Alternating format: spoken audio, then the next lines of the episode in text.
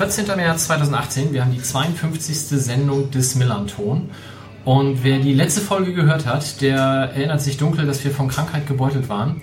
Das ist schon wieder so. Wir sitzen hier im Konferenzraum der Fanräume und sind aktuell zu dritt. Eventuell werden wir noch zu viert, aber das hängt so ein bisschen davon ab, wie lange das USP-Treffen nebenan dauert. Da ist Chris, äh, Stefan nämlich, der kommt dann gegebenenfalls nachher noch rüber.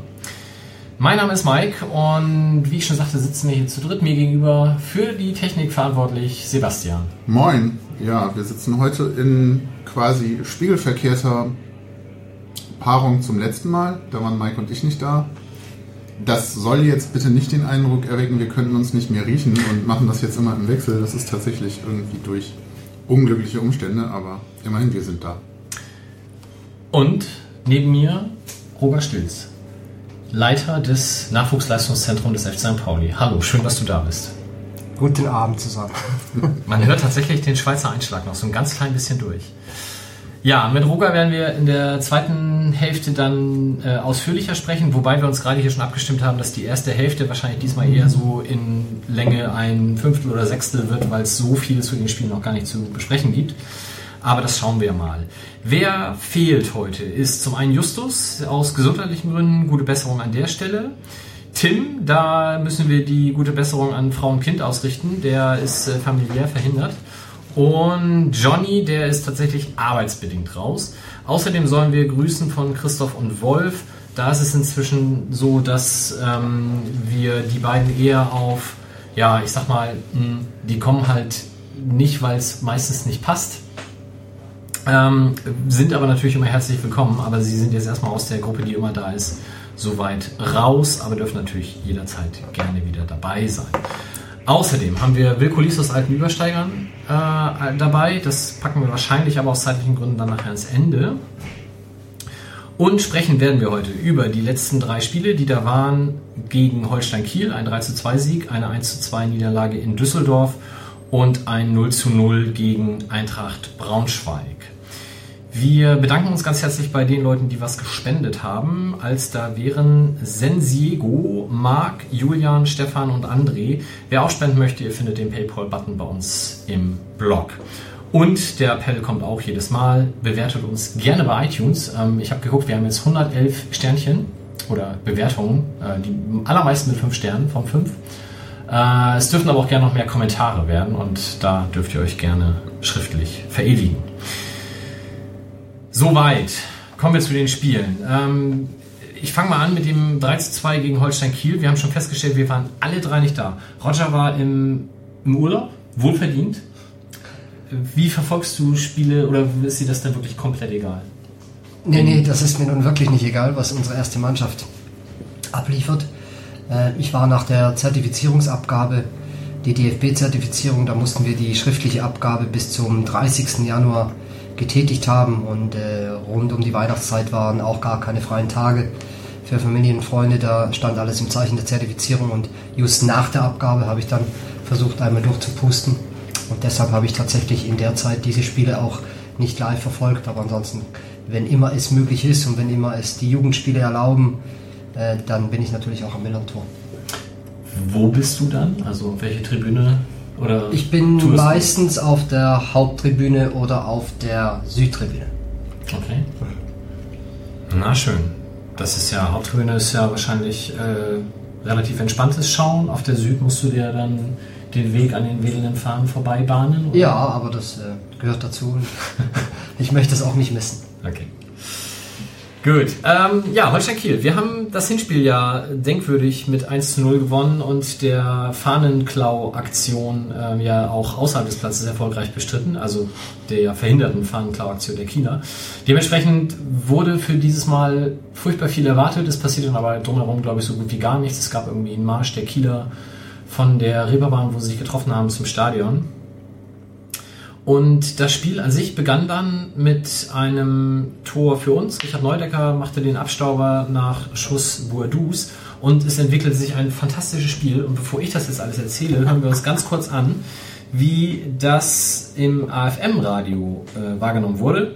Und da werdet ihr besonders beim 3 zu 2 nahezu prophetische Gaben unserer AFM-Radiomoderatoren hören. Dabei viel Spaß. 10 Meter, 10, 12 Meter noch. Schnell ausgeführt. Auf halbrechts Sobotta. Mit ein bisschen Tempo. Spielt den Ball in den Strafraum rein. Abpraller. Auf Burdus abgelegt. Er lässt sich einmal klatschen. Schießt. Und den Tunnel gegen den Pfosten. Und ins Tor. 1 zu 0. Aziz Burdus schießt gegen den Pfosten. Und ich glaube, Neudecker war es der den Abpraller aus drei Metern unten rechts ins Tor reinschießt. Elfte Minute war es, glaube ich. 1 zu 0 für den FC St. Pauli. Die spielt den Ball in die Mitte und dann äh, ähm, es weiter mit Aufbauspiel am 16er. Na, da kommt zu Fall Kinzombie, der pfeift elf Meter, das glaube ich nicht. Doch. Das kann doch nicht sein. Kinzombie läuft doch nur auf der 16er Linie, fädelt ein und verliert den Ball. Nee, Kinzombie äh, will den Ball spielen, so ich will ihn wegschlagen und tritt in äh, Kim Zombies Wade rein. Okay, gut. Habe ich so gesehen? Gut, wenn du das so gesehen hast und das genau so ist, dann ist es ein berechtigter Elfmeter und jetzt kommt die Statistik der Elfmeter. Die letzten drei Elfmeter in Folge hat Holstein Kiel verschossen. Es steht mit dem Ball unterm Arm. Kingsley Schindler, der hat noch gar keinen Elfmeter geschossen. Himmelmann kauert. Schindler als Rechtsfuß. Steht an auf fünf Schritte Anlauf. Felix Brüch auf Elfmeterlinie, deutet noch mit der Hand irgendwas an, dass da ein Holsteiner Spieler nicht in den 16er reinlaufen soll. Rechts eine Traube, links eine Traube vom Halbkreis. Schindler läuft an, zwei Schritte Anlauf, schießt links rein, flach 1-1. Ausgleich, Holstein-Kiel durch Kingsley Schindler mit dem rechten Fuß macht er sein sechstes Saisontor. St. Pauli versucht sich den Ball runterzuholen, das klappt nicht. Pass zurück von den Kielern in den eigenen Strafraum. Hoher Ball von Kronholm über die Mittellinie rüber, landet bei Seidel, der zentral Duxch auf halb rechts schickt der im Zweikampf mit Abewort zum Schuss Tor. kommt und der geht durch. Tor. Marvin Duksch, ganz krass, kommt rechts vor den 5-Meter-Raum. Abelvor ist an ihm dran. Himmelmann kommt ein bisschen entgegen und dann gibt es eine ganz kurze zuckende Pikenbewegung von Marvin Duksch mit dem linken Fuß, glaube ich, mit der linken Pike. Tunnelt da sowohl Abelvor als auch Himmelmann. Also Führung Holstein-Kiel. Pike von Marvin Duksch. Die Leihgabe zieht an die Tabellenspitze der Torjäger mit dem 2 zu 1. Alter, das sah nicht gut aus. Das hat der Duck super gut gemacht. Der war leichtfüßiger als sein Gegenspieler Avevor. Zu Sobich. Sobich checkt Drexler und nachdem er den Ball zu Park rechts rausgespielt hatte, Park mit ein bisschen Platz auf der rechten Seite verlangt viel zu früh, weil trudelt irgendwie an den 16er, wo jetzt Neudecker im 16er ist. Neudecker! Tor! 2 zu 2, Richard Neudecker! Volley! Was das denn für ein geiler Schuss Volley! von Richard Neudecker? Volley mit dem linken Fuß vor dem linken Pfosten, Höhe 5 Meter Linie. Volley links in den Winkel reingeschaufelt, reingeschmettert. Null Chance. Geiles Tor. Doppelpack Neudecker. Es ist eine Ecke für St. Pauli. Ecke 103. Liebe Statistikfreunde, es ist soweit. In der 89. In der Minute, wenn, wenn nicht jetzt, wann denn dann? Wenn nicht jetzt, wann denn dann? Zeitpunkt. 103. Ecke St. Pauli, das schlechteste Team nach Ecken. 103 Ecken, bislang erst ein Tor. Das war zum Sieg gegen Heidenheim und das war auch ganz, ganz kurz vor Ende durch Flum. Jetzt schießt die Ecke 103 von der linken Seite. Neudecker mit dem linken Fuß. Ball kommt rein in den 5 Meter Raum und Kopfball, Tor! Tor! Tor! Tor Avevor! Ecke 103, die magische. Ich habe Gänsehaut.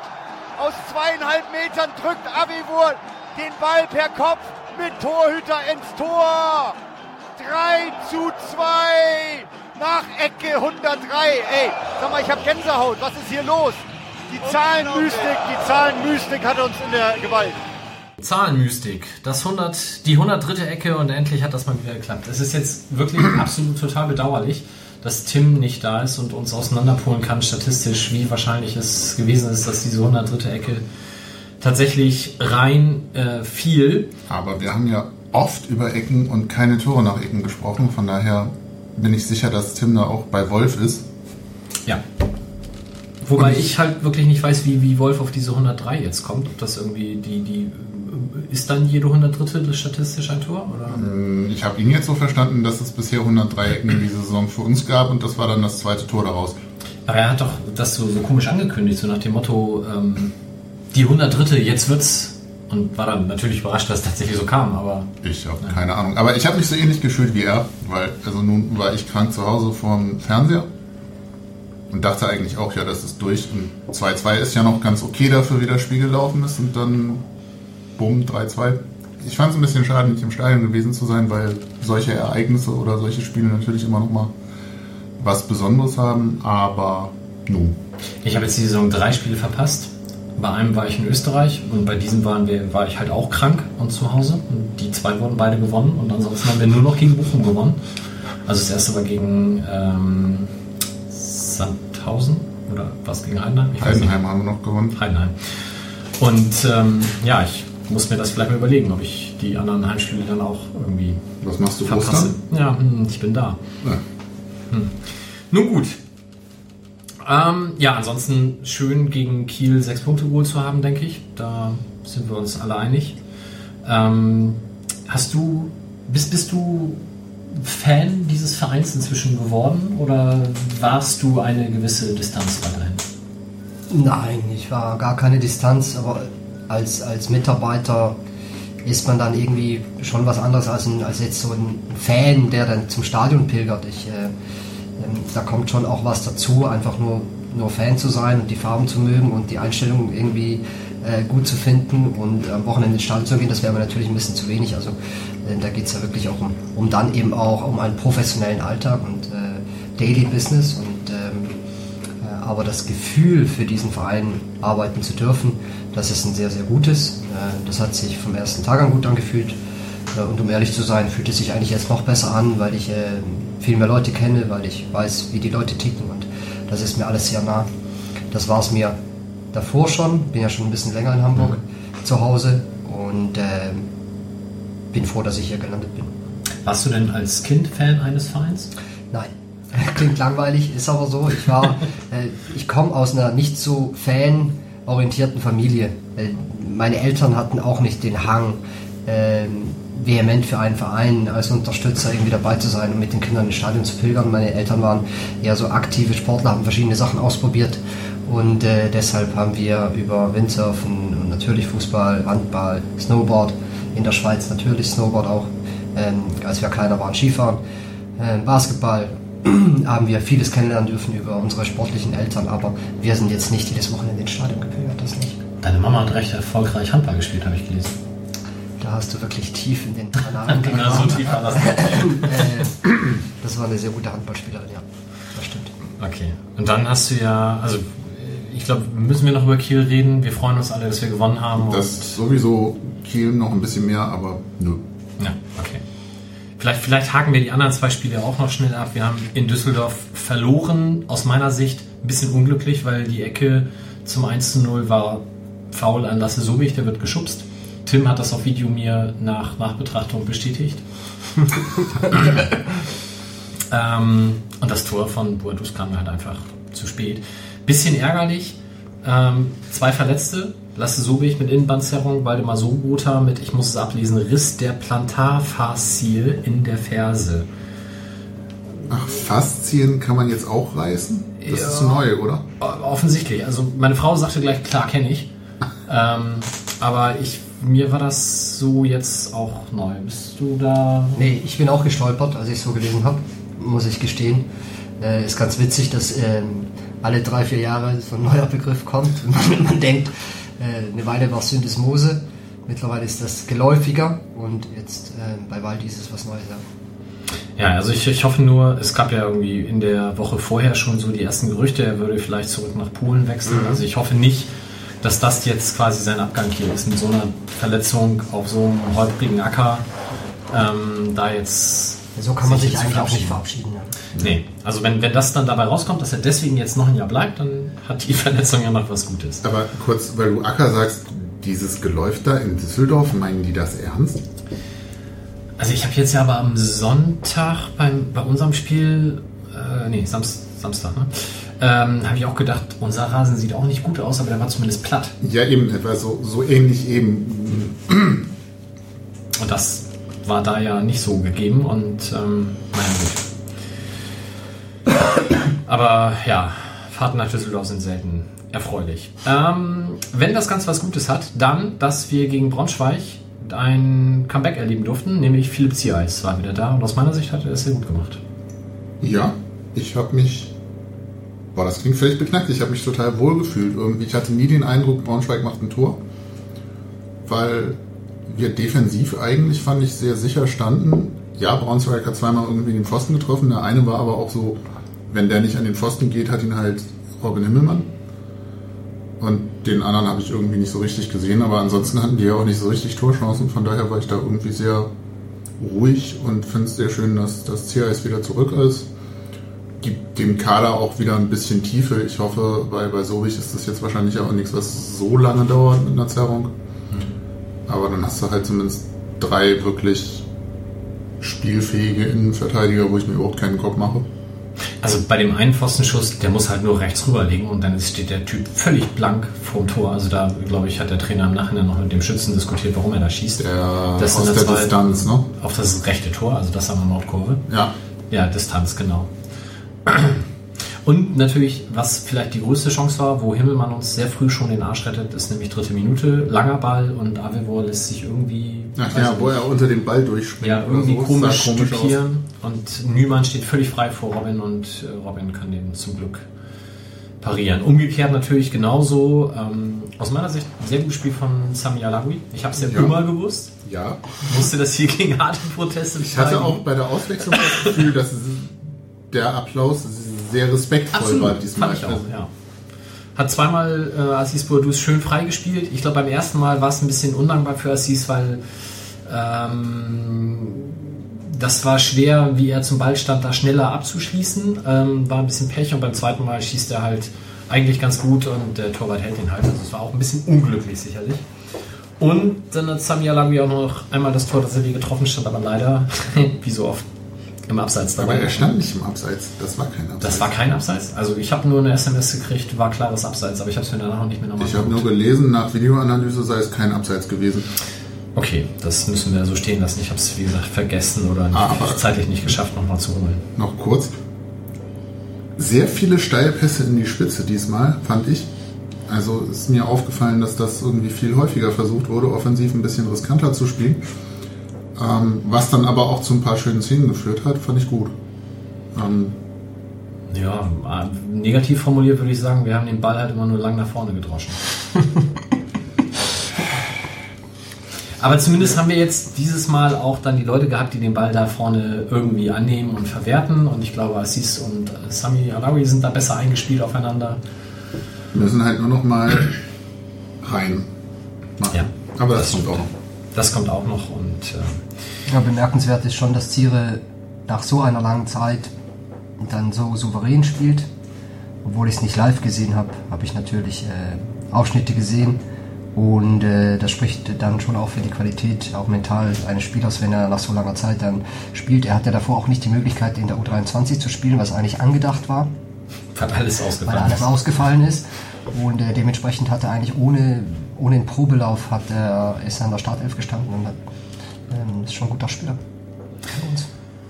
Wenn wir auf den aktuellen Kader schauen und da vielleicht dann schon jetzt so ein bisschen die Überleitung zum, zum anderen Thema, dann haben wir da äh, einen Menschen in der Verteidigung, der quasi schon durch deine Abteilung gelaufen ist, mit Jung Park. Wie, wie siehst du ihn und hast du, bist du auch überrascht, dass er so schnell in diese Rolle so reingewachsen ist? Ich bin natürlich nicht überrascht. ähm, die Anekdote ist ja wie folgt, dass vor dem Wintertrainingslager 2000 in, in der vergangenen Saison, als Ewald Lien noch Cheftrainer war, war es so, dass äh, die Profis zu wenig Leute hatten für das Trainingslager in Spanien und relativ kurzfristig äh, auch die konkrete Anfrage kam, dass sie eigentlich drei Spieler noch brauchen auf den unterschiedlichsten Positionen und ähm, es war so, dass wir, dass Ewald mich gefragt hat und ich nach dieser ersten Hinrunde, ich war sechs Monate hier, auch ganz klar gesagt habe, also eins ist Schneider, zwei ist Park und äh, drei, auch aufgrund der Position, war dann Irwin Pfeiffer aus der U19, den Ewald auch schon kannte. Und ich habe mich äh, vehement dafür eingesetzt, dass äh, insbesondere eins und zwei, ähm, dass man die nicht irgendwie ersetzt oder streicht. Und äh, ich freue mich wirklich auch, also für NLZ, jetzt nicht, weil, weil wir das Gespräch hatten, sondern äh, da war ja auch Joachim Filipkowski beteiligt. Äh, wir haben ganz klar gesagt, dass ähm, Park einfach diese, dass wir es ihm zutrauen, dass er die Ruhe hat. Am Ball ist nicht aufgeregt, ähm, ist physisch schon, ist ein drahtiger Typ, drahtiger Spieler, der was ab kann, knickt nicht gleich weg nach den ersten schweren Einheiten. Das ist immer wichtig, ne? dass man, wenn man Leute zu den Profis hochschickt, dass, dass die über die Fitness verfügen, dass sie auch Einheiten zum Trainingslager durchstehen können. Und ähm, Park hat einen riesengroßen Vorteil, das ist die Ruhe am Ball und äh, er hat wirklich beide Füße. Und das sagt man jetzt einfach so daher, aber das ist wirklich so. Er kann beide Seiten spielen und kann links auch ebenso gut spielen wie rechts. Und äh, freue mich, äh, freu mich sehr für den tadellosen Jungen, dass er jetzt so, dass er so spielt, wie er spielt. Wie ist der denn eigentlich zu uns gekommen, weißt du das?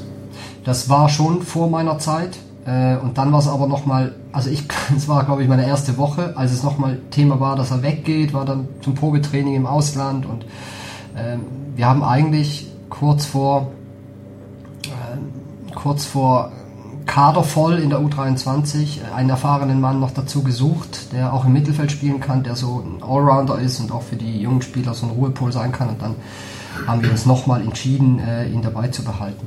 Äh, ich will damit sagen, das ist jetzt nicht ein NLZ-Spieler von langer Hand geplant, aber trotz alledem waren wir auch überzeugt davon und er hat die Chance genutzt und dann haben wir es, glaube ich, gut gemacht, aber vor allen Dingen auch der Spieler. Ist denn Außenverteidiger seine Position? Bei der U23 hat er auch häufig auf der 6 gespielt. Ja, ähm, auf der 6 hat er es hier im Heimsp Heimspiel gegen, bei den Profis, im Heimspiel gegen Boah, nö, keine Ahnung. im November nicht so. Also vor Weihnachten. Ja, vor Weihnachten. Ähm, da war ich auch im Stadion. Da hatte er natürlich, da war es ein bisschen zu ruhig. Da hat er sich ein bisschen zu viel zugemutet. Äh, da hatte er wirklich richtig Mühe ins Spiel zu kommen.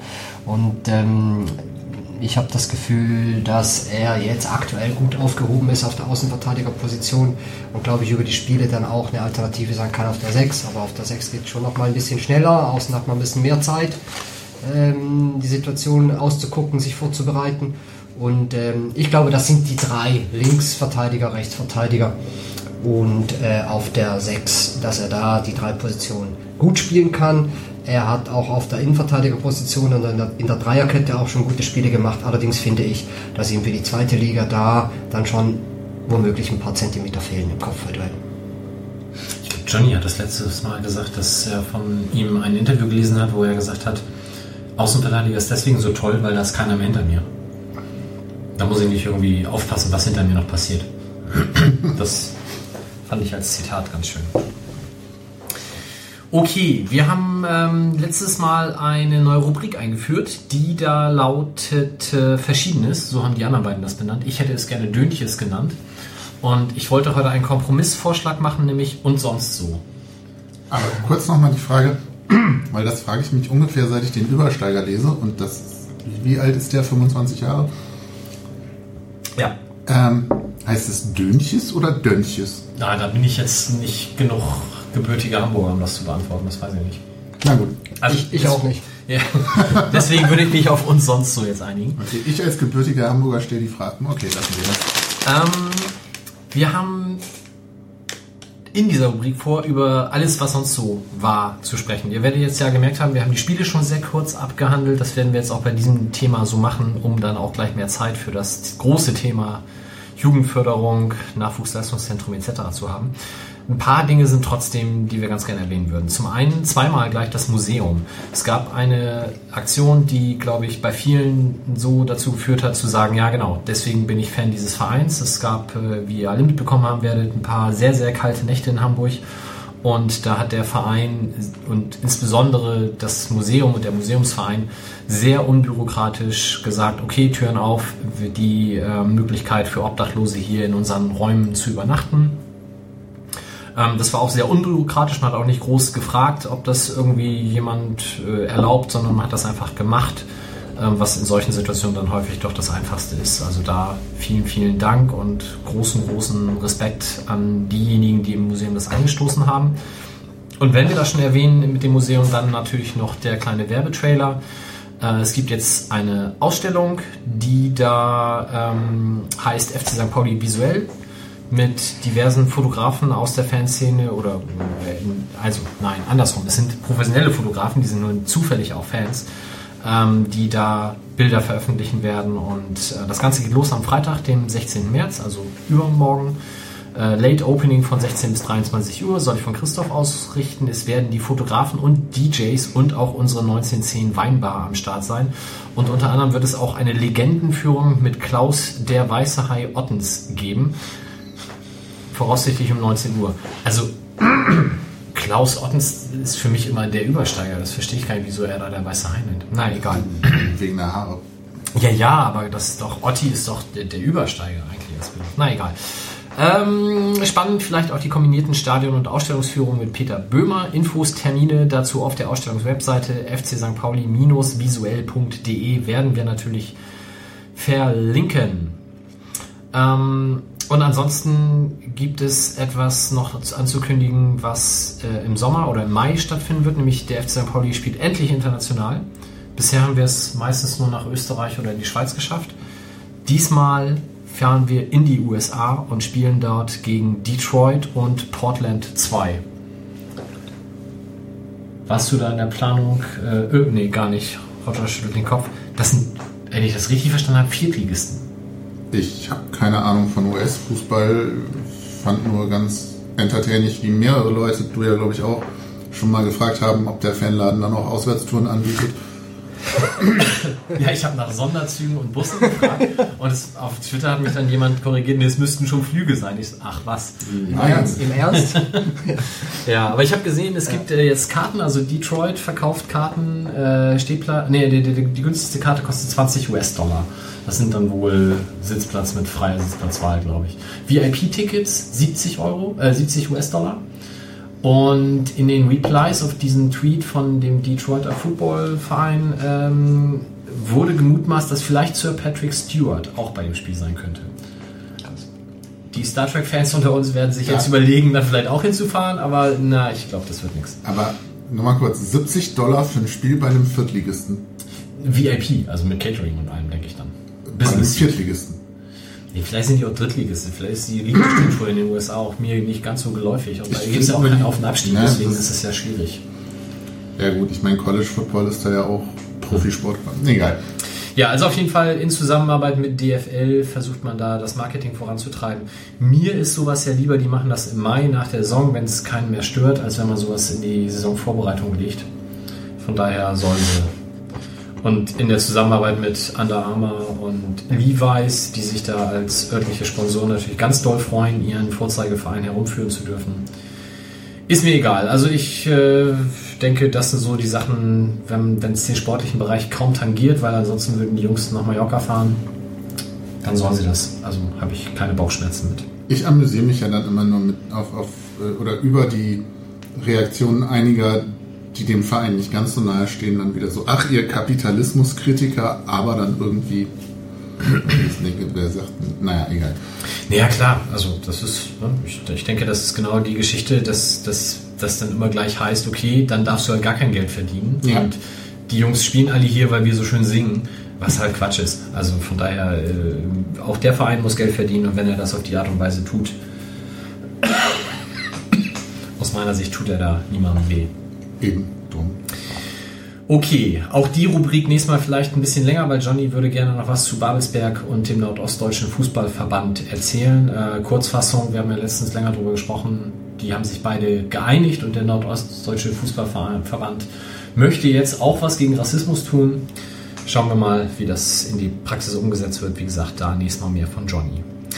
Und damit wären wir schon beim zweiten Teil und freuen uns jetzt, uns intensiv über die Nachwuchsarbeit beim FC St. Pauli unterhalten zu können.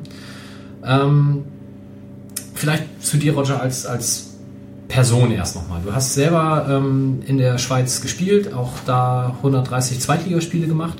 Du hast sechsmal im Europapokal mit dem FC Vaduz gespielt, da müssen wir gleich unbedingt drüber reden, finde ich total spannend. Ähm, hast dann daher werden dich wahrscheinlich sehr viele auch kennen, in Hamburg neun Jahre gespielt bei Altona und bei Wiki und bist dann ähm, bei Wiki auch, während du noch selber gespielt hast, A, Co-Trainer geworden und hast B dann, wenn ich zumindest, wenn ich es richtig gelesen habe, auch schon die Jugendabteilung geleitet. Korrekt. Wie kam das und, und war das schon sehr früh für dich klar, dass diese Richtung, ich möchte Fußball weiter betreuen von außen, äh, auch als Trainer oder mit, Jugend, mit Jugendlichen arbeiten, wie schnell warst du dir sicher, dass das so kommen wird? Ja, ich war mir, war mir zu der Zeit äh, auf keinen Fall sicher, dass ich äh, nur im Fußball die nächsten Jahre bestreiten will beruflich. Also ich habe äh, ja auch davor schon als Spieler, als ich studiert habe, ähm, oftmals bin ich zweigleisig gefahren und äh, habe nicht alles auf Fußball gesetzt. Das war zu der Viktoria-Zeit natürlich auch so. Ne? Ich habe das äh, mit der gleichen Leidenschaft betrieben wie, wie als Spieler auch und habe das äh, mit der gleichen Ernsthaftigkeit vielleicht auch äh, betrieben äh, in der Zeit. Das waren sechs Jahre insgesamt und das war natürlich eine ganz andere Arbeit, eine Basisarbeit will ich sie nennen, wie jetzt. Jetzt ist es eine, ähm, jetzt ist es eine Spitzensportarbeit, eine Jugendspitzensportarbeit und äh, ein, ein, eine, eine sieben Tage sieben Tage Woche. Aber bei Wiki war ich eigentlich auch jeden Tag äh, zugegen. Nur da hatte ich eine Selbstständigkeit und äh, habe äh, Texte geschrieben, war als freier Texter und freier Journalist unterwegs auch. Und dementsprechend äh, war es natürlich schon was anderes. Ja. Äh, zu der Zeit war es nicht klar, dass ich, äh, dass ich voll mit Fußball mein Geld verdienen will, wenn ich ehrlich bin. Ich habe ähm, beide Sachen mit, der gleichen, mit dem gleichen Enthusiasmus gemacht, also Schreiben und aber die Fußballgeschichten. Und äh, dann muss ich sagen, dass im Zuge von der Trainerausbildung, die ich beim Hamburger Fußballverband angefangen habe, in Deutschland in Hamburg angefangen habe, in der Schweiz habe ich auch bis zum B-Schein ähm, die Trainerausbildung damals schon gemacht, habe aber dann hier eigentlich nochmal neu angefangen und nach der B-Lizenz ähm, wurde ich dann auch von den Ausbildern, muss ich ganz ehrlich sagen, auch bestärkt darin weiterzumachen, weil ich scheinbar, weil ich scheinbar ordentlich gemacht habe und die Erfolge mit Victoria, wo ich dann als Spielertrainer oder als spielender Co-Trainer, ähm, wo wir dann eben auch im DFB-Pokal Erfolge feiern konnten und, und regelmäßig in den DFB-Pokal gekommen sind und regelmäßig Meister geworden sind, da habe ich einfach gemerkt, die Sachen greifen und äh, ähm, das kann jetzt auch so weitergehen und dann kam dann das Angebot vom anderen großen Verein in dieser Stadt und dann ging es dann doch äh, in den professionellen Fußball. Und dann war es natürlich klar, dass äh, dass ich da, dass ich da äh, mich äh, zeigen will und auch äh, zeigen will, was ich drauf habe. Äh, du hast ja vorher schon auch, was auch ja für einen Fußballer nicht so ganz alltäglich ist, äh, eine Ausbildung als Grundschullehrer gemacht. Und dann zu sagen, ich werde jetzt, ich, ich mache diesen Trainerschein nebenbei, ist ja wahrscheinlich auch noch normal, aber zu sagen, ich leite jetzt eine Jugendabteilung, ist ja dann doch irgendwie nochmal was anderes. Ja, ich glaube, ich mag neue Sachen und auch andere Wege. Und ähm, der SC Victoria ist damals an mich herangetreten und hat, ähm, hat gesagt, dass, dass sie mich gerne in der Position hätten und dass sie da was aufbauen wollen. Und für mich klang das eher so nach, nach Abenteuer und auch nach Ausprobieren und auch so ein bisschen äh, danach ähm, es zeigen zu können, dass man es gut macht, dass man es vielleicht auch besser macht als andere. Das ist auch persönlicher Ehrgeiz vielleicht, der da so angestachelt wurde. Und äh, dann bin ich immer offen für neue Geschichten gewesen. Also das äh, war in der Schweiz so, das war in Hamburg so. Und deshalb habe ich da dann zugesagt und dann eigentlich mit jeder Woche wurde der Enthusiasmus größer und äh, die Freude auch. Und das hat, hat, hat, hat, Bock gebracht, auch wenn es natürlich unglaublich lange Tage waren damals auch. Bist du wegen des Studiums nach Hamburg gekommen oder wegen des Fußballs? Ich habe, ich möchte es mal so sagen, ich habe das Paket Studium an der Uni Zürich, Germanistik im Hauptfach und Geschichte im Nebenfach äh, und Fußball ja über Jahre kombiniert und hatte in diesen Zweitligajahren äh, beim FC Baden und beim SC Kriens und beim FC Vaduz äh, hatte ich die Tage und die Wochen waren alle, also ähnlich. Ich war am Vormittag an der Uni und am Nachmittag beim Training. Oftmals haben wir dann um 16 Uhr trainiert. Wenn wir am Vormittag trainiert haben, dann ist es mir zu Uni-Zeiten auch möglich gewesen, die Vormittagseinheiten wahrzunehmen. Und ähm, nach diesen Jahren, ein Jahr dazwischen in Genf, bei Eduard Garouche, äh, wo ich ein Profijahr dazwischen geschaltet habe, ähm, war es einfach so, dass, dass mir die Schweiz ein bisschen zu klein wurde. Also ich kannte Zürich und Umgebung, ich kannte Luzern, ich kannte äh, sogar das Ausland, das nahegelegene mit Liechtenstein, das nicht so, das hat man schnell kennengelernt, weil es so klein ist. Und ich komme aus St. Gallen, also das heißt, ich habe in Genf ge gewohnt und irgendwie war mir nach was Neuem. Und ich habe versucht, dieses Paket Studium und Fußball ins Ausland zu transferieren. Und äh, da ich Hamburg mochte, aufgrund eines Städtebesuchs, habe ich mich für Hamburg entschieden und habe an der Hamburger Uni für zwei Semester einen Erasmus-Austausch gemacht. und habe dann bei Altona 93 gespielt. Da war ich 27 und äh, die Sache war auch klar, dass es von der zweiten Liga Schweiz jetzt keine Riesensprünge mehr werden und dementsprechend äh, habe ich mich entschieden, einfach in der damaligen, äh, das war vierte Liga mit Altona, zu spielen und, ähm, und, und, und eine neue Stadt kennenzulernen und eine neue Gegend kennenzulernen und an der Hamburger Uni meine Scheine zu machen und äh, habe dann ja auch ähm, äh, 2007 die Uni abgeschlossen. Das war gut, gute Entscheidung. Also das ich möchte es so sagen, das Paket aus der Schweiz eigentlich hierher transferiert und Fußball und Studium verbunden. Wenn ihr jetzt gerade Musik hört, ist es nebenan im Fernräume Saal mal wieder eine Veranstaltung, die uns da mit äh, Musik beglückt. Ähm, bevor wir auf deinen Wechsel zum Hamburger Sportverein kommen, nochmal einmal ganz kurz sechsmal Europapokal mit Vaduz. Also äh, logischerweise, die sind dann äh, Pokalsieger geworden in Liechtenstein und durften deswegen äh, da mitspielen, obwohl sie eigentlich im Ligabetrieb ja in der Schweiz teilnehmen. Was hattest du da für Gegner? Ich habe versucht, das rauszufinden, aber ich habe es nicht geschafft. Zerwischte mich auf dem falschen Bein. Also auf jeden Fall haben wir gespielt gegen Dniepropetrovsk. Wir haben gespielt gegen Helsingborg, Schweden und gegen einen finnischen Verein. Okay. Und da fällt mir der Name gerade nicht mehr ein. Das ist nicht schlimm. Aber Bodo Glimt. Bodo Glimt. Bodo Glimt. Norwegen. Norwegen, Norwegen? stimmt. Ja, okay. Jetzt. Ja, stimmt. hervorragend. Die Aber drei waren es. Alleine Dnieper Petrovsk ist ja schon allein vom Namen her fantastisch. Ähm, was macht das mit einem, wenn man überlegt, ich, ich, ich bin hier eigentlich Zweitligaspieler in der Schweiz und spiele ich auf einmal Europapokal? Ist das was Besonderes gewesen? Ja, es war, es, es war, war das erste Mal schon sehr besonders und die Reisen waren auch spannend und ähm, alle, alle Reisen waren spannend. Aber es, es ist da halt auch so Usus. Ne? Es ist jetzt auch kein Wahnsinn-Special mehr, weil man weiß eigentlich, wenn man da unterschreibt, dass man mit allergrößter Wahrscheinlichkeit den Pokal holt und dann halt dieses Bonbon hat, das Europapokal spielt.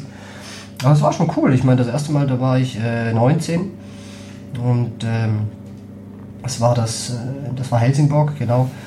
Und ja, wir sind immer knapp gescheitert. Also das war nicht so, es war, es war, Das nicht, waren drei es war, Jahre. es, war, es war nicht so, dass, äh, dass wir abgeschossen wurden. Aber genau, wir sind trotzdem nicht weitergekommen. Okay. Gut, ähm, einen Satz habe ich mir noch aufgeschrieben. Bei, bei Wiki bist du äh, quasi als Leiter der Jugendabteilung ja dafür verantwortlich gewesen, dass die Abteilung riesig gewachsen ist in deiner Zeit. Ähm, also von 10 auf 35 Teams, wenn das, was ich mir aufgeschrieben habe, stimmt. Kam Ist das, korrekt. Kam das? Sehr gut. Äh, kam das dadurch, dass auch der, die Plätze auf der anderen Seite in der Hohe Luft neu waren dann? Das ist, da, dafür war nicht nur alleine das sportliche Konzept und die guten Trainer verantwortlich. Das war wirklich, das war wirklich gelogen. Also wir hatten, ich hatte in der Phase wirklich auch das Glück, dass der Verein äh, die Kunstrasenplätze bauen konnte. Ich habe natürlich mitgewirkt, was Planung und sowas anbetrifft, aber im Endeffekt hat, äh, hat der Verein da auch gute Entscheidungen getroffen einfach. Äh, und ähm, das war auch höchste Eisenbahn. Ich habe äh, schon auch ähm, Druck gemacht und habe gesagt, dass es so nicht weitergeht. Aber im Endeffekt äh, ist es auch in meine Zeit gefallen. Und da haben wir natürlich enorm profitiert und hatten dann auch Zulauf. Und ähm, haben aber, glaube ich, auch einfach eine, eine ordentliche Riege an Trainern zusammengestellt, haben versucht, einen, einen Grund reinzukriegen, wie wollen wir auftreten. Und ähm, mit regelmäßigen Feedbacks, mit regelmäßigen Meetings, einfach mit einer Regelmäßigkeit, das ist auch das, was ich jetzt im Alltag versuche, natürlich in einer viel höheren Kadenz im Profibereich oder im Profi-Unterbau, mit einer viel höheren Kadenz, dass wir stetig dranbleiben und nicht, ähm, ähm, nicht, dass es so projektmäßig irgendwie für zwei, drei Wochen, dass man ranklotzt und danach wieder schleifen lässt. Das Schwierige ist, dass man dauerhaft etwas durchzieht, wenn es äh, um konzeptionelle Sachen geht und, und das habe ich versucht damals so zu machen. Das ist uns, glaube ich, als Gruppe damals auch gerade mit Ronald Lotz äh, als Manager gut gelungen und, und ich äh, bin, bin auch überzeugt, dass das bei St. Pauli gut, gut funktioniert und funktionieren wird. Wie bist du denn darauf inhaltlich vorbereitet worden? Also ich meine, das ist ja schon sehr in Richtung Projektarbeit dann, so wie du das erzählst. Hast du das auch dir nebenbei im Studium dann noch aneignen Auf können? die Jugendarbeit? Naja, auch dieses ganze Konzeptionelle und dieses regelmäßige. Ich meine, wenn die bis dahin zehn, zehn Mannschaften hatten, dann war das ja quasi A, B, C, D, E, F, äh, quasi immer ein Team, so, und dann auf einmal das so aufzubauen und dann ja auch diese Verbindlichkeit in der Regelmäßigkeit zu schaffen, das ist ja, ja sicherlich etwas, was für die auch für dich neu war. Ja, das stimmt. Das war auch viel Learning by Doing, muss ich gestehen. Äh, und da versucht man einfach so schnell wie möglich zu lernen. Das hilft natürlich in so einer Situation. Äh, dann gibt es natürlich auch Anlaufstellen, ne, wie Verband und äh, wie andere Vereine, wo man zwei, drei Tipps kriegt. Und dann geht es einfach auch viel um Personal und mein gutes Team. Darum geht es jetzt auch beim FC St. Pauli. Zum Schluss geht es auch darum, gutes Personal halten zu können, gutes Personal für sich zu gewinnen, mit äh, guten, positiv, energetischen Menschen zusammenzuarbeiten und dann, dann flutscht das auch. Und das war bei Wiki dann auch so, dass wir einfach gute Leute dazugekriegt haben, die das gecheckt haben, die das, ge die, die, die das wertschätzen konnten, was wir machen, die verstanden haben, dass wir es ernst meinen. Und ich glaube, Glaubwürdigkeit entsteht dadurch, dass, dass man gewissenhaft ist und dass man immer dran ist und dass man nicht nur sagt, man spricht miteinander, sondern dass man wirklich miteinander spricht. Und das, das, das war bei Wiki so und das, äh, das ist vielleicht auch ein bisschen mein Naturell. Hast du da ganz allgemein was oder profitierst du davon, dass du diese Lehrerausbildung gemacht hast heute noch? Ja, ich glaube schon, dass zum Schluss ist es doch so, dass egal welche Ausbildung man gemacht hat, so ganz umsonst war sie dann doch nie. Und äh, das habe ich aber auch, obwohl ich nie als Lehrer gearbeitet habe, nur ganz, ganz kurz habe ich zwei, drei Stellvertretungen gegeben nach meiner Ausbildung in Zürich. Aber das ist nicht der Rede wert. Aber ich glaube, diese, diese Skills, die man, die man da mal mitgekriegt hat in Methodik, Pädagogik, ähm, das waren natürlich hilfreiche Sachen und das habe ich in der Wiki-Zeit schon gemerkt und das merke ich heute auch noch. Und ich glaube, dass es für den Job schon einfach gut war, was ich davor auch gemacht habe. Es war irgendwie nichts umsonst und die Verschriftlichung wird, äh, sagen wir mal so, es schadet auf keinen Fall, wenn man als NLZ-Leiter auch ein bisschen schreiben kann, weil die Verschriftlichung wird nicht weniger im, im Fußball, es wird eher immer mehr. Und wenn man äh, eine PowerPoint äh, nicht schreiben lassen muss, sondern sie auch selber irgendwie konzipieren kann und die Texte, die man äh, an die Öffentlichkeit bringt und auf unserer Homepage äh, irgendwie ähm, für die Jugend schreibt und die auch aus eigener Feder irgendwie kommt, dann macht das irgendwie erstens mehr Freude und zweitens ist es einfach auch, hat es mehr mit einem selbst zu tun und ich glaube, das hilft. Ist ja dann auch eine gewisse Authentizität, wenn du eigene Texte oder eigene Inhalte dann auch selber präsentieren kannst, sozusagen, als dann irgendwie in Anführungsstrichen das rauszugeben und jemand anders schreibt es dann für euch. Besser hätte ich es nicht sagen können. Sehe ich genauso. Nun ist natürlich von dem Leiter einer Jugendabteilung eines Hamburger Viertligisten ein großer Schritt zum Co-Trainer des großen HSV. Wie kam das 2013 zustande? Ja, das kam äh, über Thorsten Fink zustande, weil seine beiden Söhne bei uns in der Jugend waren bei Wiki. Thorsten hat mit seiner Family um die Ecke gewohnt und ähm, wir haben mit Victoria damals auch, ich war spielender Co-Trainer, haben wir auch gegen HSV gespielt. Da haben wir das auch nicht so schlecht gemacht, glaube ich. 2-1 verloren, Testspiel, das war noch die Guerrero-Zeit, äh, Trochowski-Zeit. Äh, fallen mir gerade ein, dass die, dass die dabei waren. Und ja, und so hat man sich immer wieder gesehen und über Fußball gesprochen und dann kam, kam der Kontakt so zustande und dann auch der, der Anruf, als sie dann einen Co-Trainer gesucht haben. Jetzt war das die Saison, die dann endete mit 27 Punkten. Du hast unter anderem dann auch noch unter Bert van Marwijk und Mirko Slomka gearbeitet. Ja. Ähm, ich habe rausgesucht ein Zitat aus einem Elf-Freunde-Interview, was dann im Nachgang geführt wurde. Ähm, du bist dann nach der Saison ja dann zum ersten FC Nürnberg mit Valerian Ismail als ähm, oder unter ihm als Co-Trainer äh, gegangen. Und dieses Zitat, wenn man das heute nochmal liest, kommt es einem so vor, als würde das heute jemand sagen. Ich mag das mal eben einmal vorlesen. Äh, ich bin fest davon überzeugt, dass nicht nur die Mannschaft für den sportlichen Misserfolg verantwortlich war, sondern dass verschiedene Baustellen dazu führten, dass wir nur 27 Punkte geholt haben. Diese Probleme darf man nicht losgelöst von der sportlichen Situation betrachten. Und das hat natürlich auch die Spieler und das jeweilige Trainerteam beschäftigt. Für eine gewisse Zeit kann man eine stabile Mannschaft auch einmal autark funktionieren. Auf Dauer jedoch hängen Vereinsleben, Struktur und Leistung immer zusammen. Das äh, habe ich jetzt vergessen zu erzählen. Das bezieht sich daraus, dass natürlich auch ganz viel vorab äh, passierte, wie Tod von Hermann Rieger. Es gab eine Asienreise in der Vorbereitung, kommen wir gleich wieder zurück zur USA-Reise, ähm, und eben auch die Ausgliederung der Profiabteilung. Wie verfolgst du denn den HSV heute? Ja, schon. Ich, ich natürlich verfolge ich den, unseren Nachbarn ähm, sehr regelmäßig. Ähm, aber ich habe wirklich sehr viel auf dem Zettel und, und, und, beschäftige mich natürlich in aller, allererster Linie mit meinen täglichen Sachen. Aber klar, äh, ist, kommt man ja nicht, nicht drum herum, äh, dass man in der Stadt äh, sich auch ähm, ähm, informiert, was, wie es dem Nachbarn geht. Das ist klar. Und wenn du den Satz jetzt nochmal hörst, äh, kann man den heute wieder so sagen? Ja, würde ich sagen. Also finde ich ganz gut. Äh, wenn man nach, nach, äh, ist jetzt doch ein paar Jahre her, wenn man das heute immer noch so sagen kann, ich kann, kann das unterschreiben, wird das, wird das wieder so sagen. Und äh, habe da schon eine klare Meinung zu. Also wenn, wenn, wenn man denkt, dass die Spieler funktionieren müssen, indem sie gesagt kriegen, wie wir jetzt gegen diesen Gegner agieren heute und der Trainer kernige Ansagen macht und die Abläufe und die Strukturen und wer spricht mit wem und einfach allgemein das Systemische auch nicht funktioniert und die Rollen nicht klar sind und wenn man, äh, und damit meine ich jetzt, ich spreche jetzt nicht über den HSV, sondern allgemein über Fußballvereine, wirklich allgemein, da bin ich einfach felsenfest davon überzeugt, dass sich äh, das über kurz oder lang auch dann in negativen ähm, äh, in negativen ähm, Ergebnissen niederschlägt. Und ich glaube, dass man die Wahrscheinlichkeit erhöht, wenn man eben sich an Strukturen hält, wenn man gute Strukturen schafft und wenn man gutes Personal hat. Und, äh, das wird sich nicht verändern. Das wird sich auf keinen Fall verändern. Also die Mannschaft oder die Profimannschaft kann man nicht losgelöst von dem Gesamtkonstrukt Verein oder den Konzernen, die dahinter stehen oder wie man es nennt. Nein, genau. Sehen. Nein, äh, das sehe ich. Die kann man auf keinen Fall.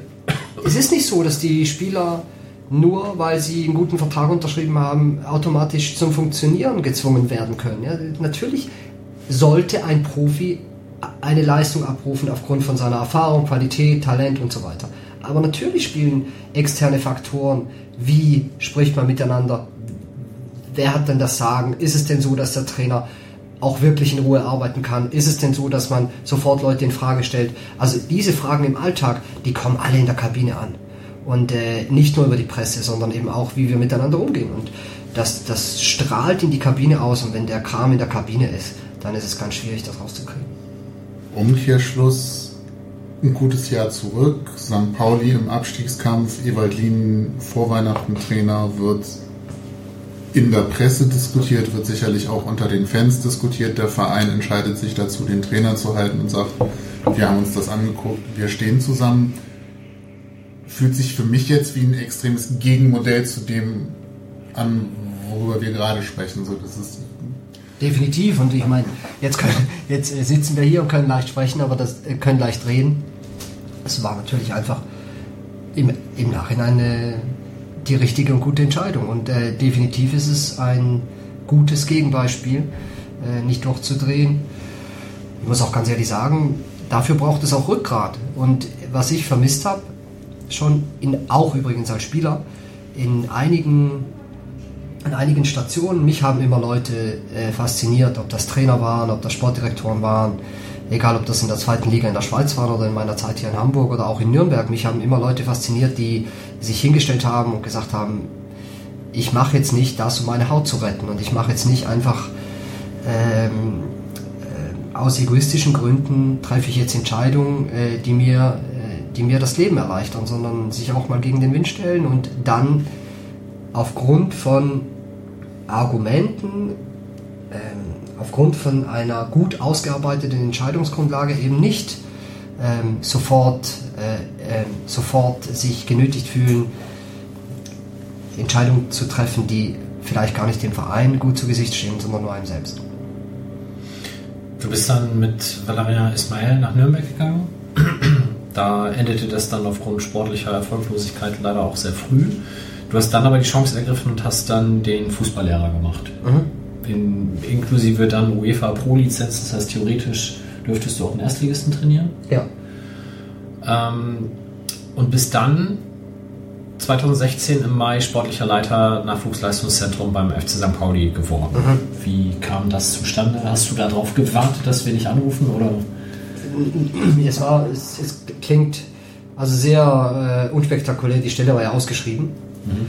Und ähm, ich hatte, hatte natürlich auch andere Möglichkeiten nach dem Fußballlehrer, aber habe mich auch ganz bewusst auf diese Stelle beworben und habe dann, wie andere Kandidaten auch, das normale Bewerbungsverfahren durchlaufen. Und dann war ich auch nach dem Bewerbungsverfahren und schon während des Bewerbungsverfahrens äh, zu 100% überzeugt, dass wenn ich den Job kriege, dann, dann gibt es auch nur diesen Job. Also ich hatte dann richtig Blut geleckt und habe mich ganz bewusst dafür entschieden. Und äh, dann hat der Verein gesagt, äh, dass er das gerne mit mir machen würde und dann war es klar. Ist das ein befristeter Vertrag? Ja, Wie lange vorher? wir haben äh, Stillschweigen vereinbart. Ach so, okay. Na gut. Okay, ja, und jetzt bist du seit inzwischen fast zwei Jahren äh, sportlicher Leiter. Hat sich äh, der ganze Apparat ja auch ziemlich vergrößert, professionalisiert natürlich in ganz vielen Dingen. Wir haben vorhin mal kurz die Internetseite uns angeschaut, die jetzt auch relativ neu aktualisiert wurde, unter anderem mit einem Organigramm, wie man das aus dem Business heutzutage so kennt. Und da stehen ungefähr 100 Mitarbeiter inzwischen drauf, davon 20 Festangestellte. Inwieweit ähm, ist das jetzt auch jetzt vielleicht für in drei, vier Jahren geschaut schon das Ende der Fahnenstange dessen, was man als Apparat aufbauen muss? Oder geht da noch viel mehr? Ja, da habe ich äh, hoffentlich auch eine ganz klare Meinung. Das wird nicht reichen. Das wird nicht reichen, weil wir uns in einem unglaublich umkämpften Feld bewegen mit der Konkurrenz, die uns auf die Pelle rückt, die unsere Spieler angeht, sehr, sehr früh. Und äh, es wird mit harten Bandagen gekämpft und wir brauchen gutes Personal, um die Angriffe abwehren zu können und vor allen Dingen auch uns selber weiterzuentwickeln. Und äh, das weiß der Verein auch. Aber ich bin da ganz klar, wir haben eine gute Möglichkeit, mit all unseren Stärken ähm, eine gute Rolle zu spielen. Aber wir dürfen uns nicht der, Professionali äh, der Professionalisierung im Jugendbereich verschließen oder denken, die Spieler kommen weiterhin zu uns in den nächsten Jahren, weil wir irgendwie gut drauf sind. Also das wird nicht passieren. Äh, wenn wir einfach nur gut drauf sind und keine Struktur haben oder kein Konzept haben und äh, keine Überzeugungsarbeit leisten, auch mit, mit, mit Angeboten für die Jungs, von bis, ja, äh, könnte ich ewig aufzählen, dann, äh, dann, dann wird es nicht funktionieren. Aber ich glaube, wir sind wirklich auf einem guten Weg. Äh, als NLZ muss ich einfach an der Stelle auch deutlich sagen, dass, dass ich sowohl auf Geschäftsführerebene als auch auf Ebene Präsidium, als auch auf Ebene Aufsichtsrat eine auf offene Ohren stoße, wenn ich Anliegen habe, dass wir uns als NLZ gehört fühlen und dass die Kommunikation gut ist. Das macht Spaß. Gibt's denn. Sorry. Ich werfe zwischendurch immer mal Fragen von Tim ein, die er uns reingeworfen hat. Jetzt kommt so eine, wobei die sicherlich auch von jemand anders hätte kommen können. Also gibt's Gibt's denn eine St. Pauli-Philosophie, die den Mannschaften im NLZ vorgegeben wird oder vorgelebt wird? Ja, wir haben, wir haben, das geht nicht von heute auf morgen. Klingt jetzt auch so nach, nach Phrase, aber das, äh, man kann nicht auf den Knopf drücken und ähm, einfach das, was war, abwürgen und äh, alles mit neuem Anstrich versehen. Das funktioniert nicht. Aber wir haben nach meiner Zeit des Beobachtens und Guckens und Infosammels haben wir schon äh, angeglichen und spezifiziert, ja. Also und äh, ich, ich werde heute nicht verraten, wie wir spielen, aber wir haben schon, äh, ich kann verraten, wie die Struktur aufgebaut ist. Also wir haben uns übergeordnete Begriffe, drei übergeordnete Begriffe für äh, Spielphasen ausgedacht. Ähm, die sind, glaube ich, auch auf der Homepage. Zusammenzünden, vorbereiten heißen die. Äh, zusammen für die defensive Komponente, zünden für die erste offensive Phase und vorbereiten für die zweite offensive Phase. Das sind so die drei großen Begriffe. Und unter diesen drei großen Begriffen äh, haben wir uns fünf Prinzipien erarbeitet in der Defensive und fünf in der Offensive. Und diese Prinzipien sollen über die Jahrgänge ähm, aufgearbeitet und implementiert werden. Und ähm, dementsprechend wird sich so auch immer mehr eine FC St. Pauli NLZ-Spiel- und Trainingsphilosophie entwickeln. Ähm, wichtig ist, dass diese Formeln relativ leicht verständlich sind und ich glaube, das haben wir ganz gut hingekriegt. Das heißt, man geht auch weg von starren Systemen und einem, wir spielen jetzt 4-4-2, sondern man bringt, bricht das runter auf Spielsituationen und Verhaltensmuster. Ja, Verhaltensmuster ist ein ganz guter Begriff. Codes, Codes, Verhaltensmuster oder aber eben Prinzipien, ja? also wie man sich verhält gegen den Ball. Und da gibt es eben diese fünf, zum Beispiel für die vordere Linie, fürs Mittelfeld und für die hintere Linie. Wie verhalten wir uns, wenn wir den Ball haben? Da gibt es ein erstes Prinzip für die Spieleröffnung, ein zweites Prinzip für das Übergangsspiel, ein drittes Prinzip für das Herausspielen von Tor- und Torchancen. So arbeiten wir dann. Ich bin kein Freund davon, von äh, Spielsystemen. Allgemein muss man sagen, dass äh, die systemtheoretischen äh, Diskussionen ähm, äh, meiner Meinung nach oftmals äh, eigentlich, eigentlich nicht gewinnbringend sind. Ne? Und, und, im Jugendbereich ist es so, dass es einfach gewisse Grundsätze gibt oder gewisse, sagen wir, gewisse Themen, die die Jungs abarbeiten müssen. Natürlich müssen sie aktuell, äh, gerade mit dem Trend, müssen unsere Jugendspieler irgendwann eine Dreierkette gespielt haben, gerade Defensivspieler. Oder aber man muss mal gegen eine Dreierkette gespielt haben. Aber wann das passiert und ob das jetzt äh, äh, dauerhaft der Fall sein muss, das steht auf einem anderen Blatt Papier. Also wir haben keine Systemvorgaben, aber wir haben äh, die Sache, dass wir bis zur U17 mit Viererkette spielen. Also davor keine Dreierkette, weil die Viererkettenausbildung mit den Außenverteidigerpositionen ähm, und den zwei Innenverteidigern, glaube ich, eine gute Grundbasis darstellt, um das Kettenverhalten zu trainieren, um darauf aufbauend dann ähm, die Dreierkette als moderne Kette äh, auch kennenzulernen ab der U17. Wie stark oder starr werden die Positionen in der Jugendarbeit denn schon begriffen? Oder geht es da noch stärker darum, die Spieler auch polyvalent auszubilden? Mhm. Wollen ähm, verschiedene Positionen kennenlernen, im Grundlagenbereich natürlich sowieso, das ist fast, fast noch gar keine positionsspezifische Ausbildung, im Aufbaubereich auch nicht, da sprechen wir, also Aufbaubereich bis U16, also so gerade 13, 14, 15, da sprechen wir dann so von drei Positionen, die die Spieler noch kennenlernen sollten. Und die Positionsspezialisierung setzt eigentlich dann ab der U16 ein. Und dann ist es schon so, ist auch unsere jüngste Erfahrung, dass es Sinn macht, wenn wir dann, weil wir, wir reden jetzt bei talentierten U16-Spielern und auf jeden Fall bei talentierten U17-Spielern reden wir über Profiperspektive. Und das einzuschätzen ist schwierig, aber es ist unser Job, das einzuschätzen, weil andere machen das auch. Und wir können nicht immer schieben und gucken, ja, vielleicht kann er noch mal links spielen und er muss er vielleicht noch mal auswählen. Ich weiß gar nicht so richtig. Also ich finde, das war mir wichtig in den ersten Monaten. Ich habe festgestellt, ähm, ich habe wirklich, ja, ich habe festgestellt, dass wir uns auch einen Tick zu wenig bekennen und einen Tick zu wenig mutig waren, womöglich, um auch einfach mal zu sagen, dass einer sagt, ich übernehme die Verantwortung, weißt du was, der kann es schaffen auf der Position und wenn nicht, dann, dann trage ich auch die Verantwortung, dass man das nicht immer so schiebt, so rausschiebt. Und ähm, es ist deshalb wichtig, um auf die Frage zu antworten, es ist wichtig, dass die Spieler sich spezialisieren können, dass sie halt auch durchgehen. Das ist ja die entscheidende Frage. Geht er durch? Geht der, schafft, er, schafft er den Sprung ans Millertor? Und da braucht es schon auch das Gefühl, auf der 7 oder auf der 11 oder auf der 8 ein richtig guter zu sein. Und, und dann, das heißt für mich, so ab der U17 müssen das schon Spieler, die Spieler auf, auf einer Position so zu, zum Spezialisten entwickeln. Park ist ein gutes Gegenbeispiel, ich weiß, aber ansonsten sind es eigentlich Positionsspezialisten, die sich durchsetzen. Okay, wir sind jetzt endlich zu viert. Stefan hat in den Raum getreten. Guten Abend. Hallo, ich wollte es gar nicht unterbrechen. Das ist ja auch tatsächlich spannend. Ich habe keine Ahnung von Fußball, sonst wäre ich ja nicht hier. Aber es ist sehr spannend, das mal sich anzuhören von jemandem, der total viel Ahnung von Fußball hat. Das scheint nur so. Das kriegst du gut hin. Du kommst gerade vom USP-Treffen. Ich komme vom USP-Treffen. Wichtige Dinge, die du Ja, es wurde beschlossen, ab sofort nur noch Randale, Geil. immer drauf.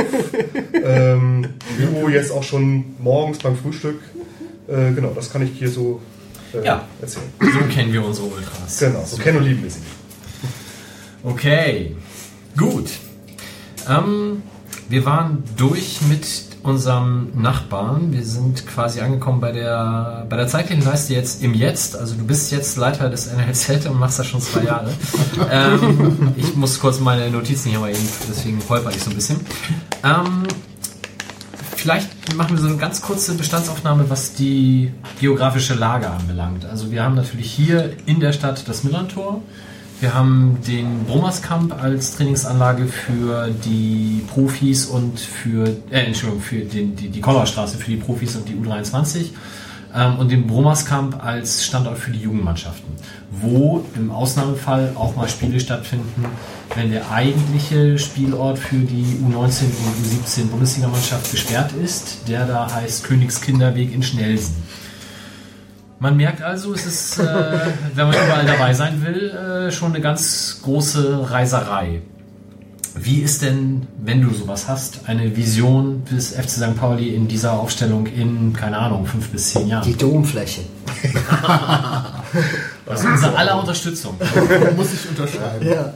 Der Dom, der Dom, ja. Ja, dann müssen wir aber tatsächlich vielleicht nochmal zurück in die Schweiz und das Nazi-Gold finden. Können wir das uns vielleicht leisten. ne? Aber, Ja, schwierig. das ist klar, das äh, wissen wir alle, das ist nicht optimal, ne? so wie es jetzt ist. Und natürlich möchten wir eine Zentralisierung des Ganzen vorantreiben. Die würde dann beinhalten U23, U19, U17, vielleicht, keine Ahnung, Frauen, die dann in der zweiten Bundesliga spielen, sowas in der Richtung? Ja, äh, also eigentlich im Endeffekt wäre es natürlich schön, alle irgendwie in der Gegend am gleichen Ort. Und äh, wir alle geben uns Mühe, dass es vorangeht. Wir sind am Arbeiten. Ich kann nicht zu viel verraten, das ist irgendwie, das gehört sich nicht. Aber ähm, es, gibt, äh, es gibt gute Ideen und äh, es braucht Zeit. Äh, das ist nicht so leicht in der Stadt Fläche zu finden, das wissen wir alle. Da erzähle ich jetzt nichts Neues. Aber ich bin da einfach ähm, grundsätzlich so, dass das Glas eher halb voll ist. Dementsprechend glaube ich daran, dass wir in, dass wir mittelfristig das irgendwie, irgendwie hinbekommen, dass das ein bisschen näher zusammenrückt, weil die Wege, das muss ich gestehen, das ist vielleicht, äh, das ist vielleicht wirklich, mh, also ich habe gedacht, es ist nicht so schlimm, aber im Alltag, äh, ich habe gedacht, kriege ich hin, Bromerskam, Kollerstraße, kein Problem, aber es ist im Alltag wirklich ein Hindernis. Es ist auch ein Hindernis im Zusammenrücken als Team. Ähm, und das macht den Alltag nicht leicht, muss ich gestehen, nach den anderthalb Jahren. Ich habe ähm, ich hab zu Beginn gedacht, das ist leichter, aber das erschwert Kommunikation, Coaching, eigentlich alles. Und das wissen aber auch alle, ist jetzt nicht so schwer. Es ist nicht so schwer äh, ähm, rauszufinden, dementsprechend. Ich bin da positiv. Ähm, es ist ja so, dass ähm, der Bromerskamp momentan auch nur diesen einen Kunstrasenplatz hat. Kann man da denn baulich noch einen Rasenplatz irgendwie dran klatschen? Also Nein. wahrscheinlich nicht, weil sonst wäre schon längst passiert. Nee, kann man nicht. Da gibt es auch Pläne. Hm, kommen vielleicht demnächst News. Dann hoffen wir mal. Ähm, wir haben eine Frage vom Hörer, der Herr Klee, der da fragt, wie wird man Mitarbeiter im NLZ? Gibt es bestimmte Berufe, Qualifikationen, die man braucht? Jetzt habe ich ja erwähntes Organigramm schon angesprochen. Ich, ich reiß einfach mal so ein paar Themen an, die da auftauchen. Da ist zum einen das äh, Talentehaus, es gibt Koordination mit der Julius Leber Schule, es gibt einen Fahrdienst, es gibt natürlich die Trainer und die Betreuer der einzelnen Mannschaften, es gibt Sportpsychologen, es gibt Videoanalysten, es gibt Torwarttrainer, Athletiktrainer, Sportmediziner, Physiotherapeuten, Scouts, Kaderplaner. Also soweit kann ich vielleicht das Ganze beantworten. Es ist nicht so leicht äh, und das Feld ist unfassbar breit. Korrekt. Ähm, wie, Aber jeder kann sich bewerben. Wo bist du die Mitarbeiter, Mitarbeiterfluktuation oder? Ja, ich bin ja ein Freund von kontinuierlichen Geschichten und äh, wir wollen schon, wir wollen schon schauen, dass es nicht zu viel Wechsel gibt. Aber wir behalten auch keine Leute, wenn sie keine gute Arbeit machen. Das heißt, wir sind, wir verschließen uns keinem guten Arbeitnehmer. Wenn äh, Leute interessiert sind, dann können sie sich per E-Mail als Erstkontakt an uns, an mich, an die Infoadresse wenden und dann werden eigentlich sind die Kanäle ziemlich schnell und ganz klar und ich darf für mich in Anspruch nehmen, dass ich, dass jede Bewerbung eine Antwort kriegt. Ja, und die verschiedenen Bereiche sind ja auch auf der Homepage und auf dem Organigramm ganz gut abzulesen und wenn jemand denkt, dass er qualifiziert ist und ein Rüstzeug mitbringt, um da dem FC St. Pauli was Gutes zu tun, äh, äh, im Ehrenamt, im Nebenamt oder aber sogar im Vollamt, dann äh, ich kriege natürlich täglich Bewerbungen, das ist so. Aber Ist es so viel, ne? ja, ja, ja, ich kriege äh, fast täglich, ich krieg fast täglich eine Bewerbung in den Unterschied, zu den unterschiedlichen Bereichen. Manchmal ganz, manchmal schon auch, schon auch verrückte Gedanken. Und äh, ist natürlich so, dass sich auch viele Trainer bewerben, gerade Athletikbereich, auch viele äh, Athletikbereich ist so enorm explodiert in den letzten Jahren. Ganz viele äh, Jungs, die in dem Bereich arbeiten, haben halt gemerkt, dass man im Fußball auch gut Geld verdienen kann und mittlerweile in NLZs halt auch. Ja, aber auch, auch in der Pädagogik, in der Psychologie ist auch ein Bereich, der extrem groß, äh, der zunimmt. Eigentlich in allen.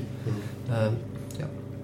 Die Mannschaften sind jetzt so aufgestellt, größtenteils, dass ihr drei Leute in der Regel habt, die pro Team zuständig sind, mindestens. Also zwei Trainer. Also Und- Cheftrainer, Co-Trainer Betreuer ist meistens und der Betreuer, korrekt, ja. Okay. Ja, genau. Das, das ist auf jeden Fall der normale Standard. Und ihr fangt an mit der U10, also das sind jetzt, aktuell wäre das der Jahrgang 2008. Ähm, der HSV beginnt, glaube ich, ein Jahr später. Und da nennt ihr das Grundlagenbereich in der E-Jugend, also U10, U11. Dann kommt der Aufbaubereich, hast du schon gesagt, bis U15, U16.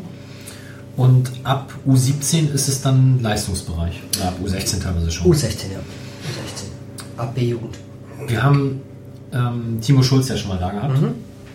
Auch eine sehr lange und sehr unterhaltsame Folge. Ähm, und wir haben ihn unter anderem auch gefragt, wie es denn ist, dass er sich jetzt ja jedes Jahr wieder einem neuen Jahrgang widmen muss, in Anführungsstrichen, und nicht mit diesem Jahrgang auch mal über ein paar Jahre mitmarschieren kann. Und er hat gesagt, ja, wenn ich es mir aussuchen dürfte, würde ich, glaube ich, eher mitmarschieren. Ich kann aber auch verstehen, dass es Argumente gibt dagegen. Äh, unter anderem, dass sich halt auch Spielertypen immer wieder an neue Trainertypen gewöhnen müssen, etc. Ja. Wie siehst du dieses Thema? Ja, da habe ich eine Meinung. Äh, ich bin kein Verfechter davon, dass die Trainer zu lange mitgehen. Weil ich das Gefühl habe, erstens, für den Trainer ist es ganz nett, weil er dann so eine eingeschworene Gruppe hat und weil man eingespielt ist und so. Ne? Aber ich finde, in diesen Jugendjahren ist es doch schade, wenn man immer die gleiche Stimme hört. Also erstens diese Monotonie finde ich von Haus aus irgendwie doof. Ich finde es immer gut, wenn man mal einfach, einfach eine andere Stimme hört, neuen Input hat. Und zum anderen ist es doch auch so, dass gewisse Spieler, das würde uns allen so gehen, wenn wir eine Mannschaft betreuen, dass gewisse Spieler ziemlich zügig in Schubladen gesteckt werden. Und es ist, ich finde es schade über äh, so Jugendjahre, nennen wir jetzt ein, wenn einer fünf Jahre bei uns ist, ja, von der U14 an und er hat ja immer den gleichen Trainer und erstens hört er immer das Gleiche und zweitens hat er auch immer die gleiche Aufgabe und so. Und ich glaube, dass einfach frische Augen und frische Ohren gut tun und womöglich sieht man dann von der anderen Seite mal drauf. Und deshalb finde ich es gut, wenn die Jungs sich auch immer wieder auf neue Reize einstellen müssen. Natürlich ist es so, dass jeder Trainer seine eigene Persönlichkeit hat und seine eigene, seinen eigenen ähm, Habitus und, und so und ähm, seine Eigenheiten. Ähm, aber es ist auch so, dass, dass die Jungs immer was Neues kennenlernen und ich finde, dass, das ist der Mehrwert äh, und den würde ich über diese kontinuierliche Mitgehgeschichte stellen. Okay. Ähm, insgesamt wird das Einstiegsalter bei Profis ja immer niedriger und entsprechend fängt auch irgendwie die Jugendarbeit gefühlt immer weiter unten an. Ja. Ist das aus deiner Sicht eher zu begrüßen oder eher eigentlich negativ? Ich glaube, meine Meinung ist nicht relevant, ne? weil der Trend, der Trend also ich, auch wenn ich irgendwie, wenn ich es nicht begrüßen würde, wir könnten es halt nicht ändern. Es wird jünger, noch früher, besser, schneller und stärker und so. Ähm, ich bin, ich, ich manchmal, manchmal versuche ich mir den Alltag leicht zu machen, indem ich einfach die Sachen so akzeptiere, wie sie sind. Hilft ja nichts. Ihr habt ja, also wie schon gesagt, die U10 ist quasi die erste Mannschaft, die im Organigramm auftaucht. Darunter findet ja beim FC St. Pauli kein organisierter Spielbetrieb in dem Sinne statt, dass da eine Mannschaft ist, sondern es gibt diese Funinho-Spielform, ähm, die, wenn ich nicht ganz irre, auch Bernhard Peters, glaube ich, sogar in Deutschland mehr oder weniger mit Hoffenheim damals, äh, nee, gar nicht, weil jetzt vertue ich mich, doch, Bernhard Peters, glaube ich, eingeführt hat. Der ja inzwischen beim Nachbarn ist, genau. Und seit er da ist, machen die das auch mehr oder weniger. Ähm, kannst du vielleicht auch noch mal ein paar Worte zu Funinho sagen, warum das sinnvoll ist, gerade in den Altersklassen?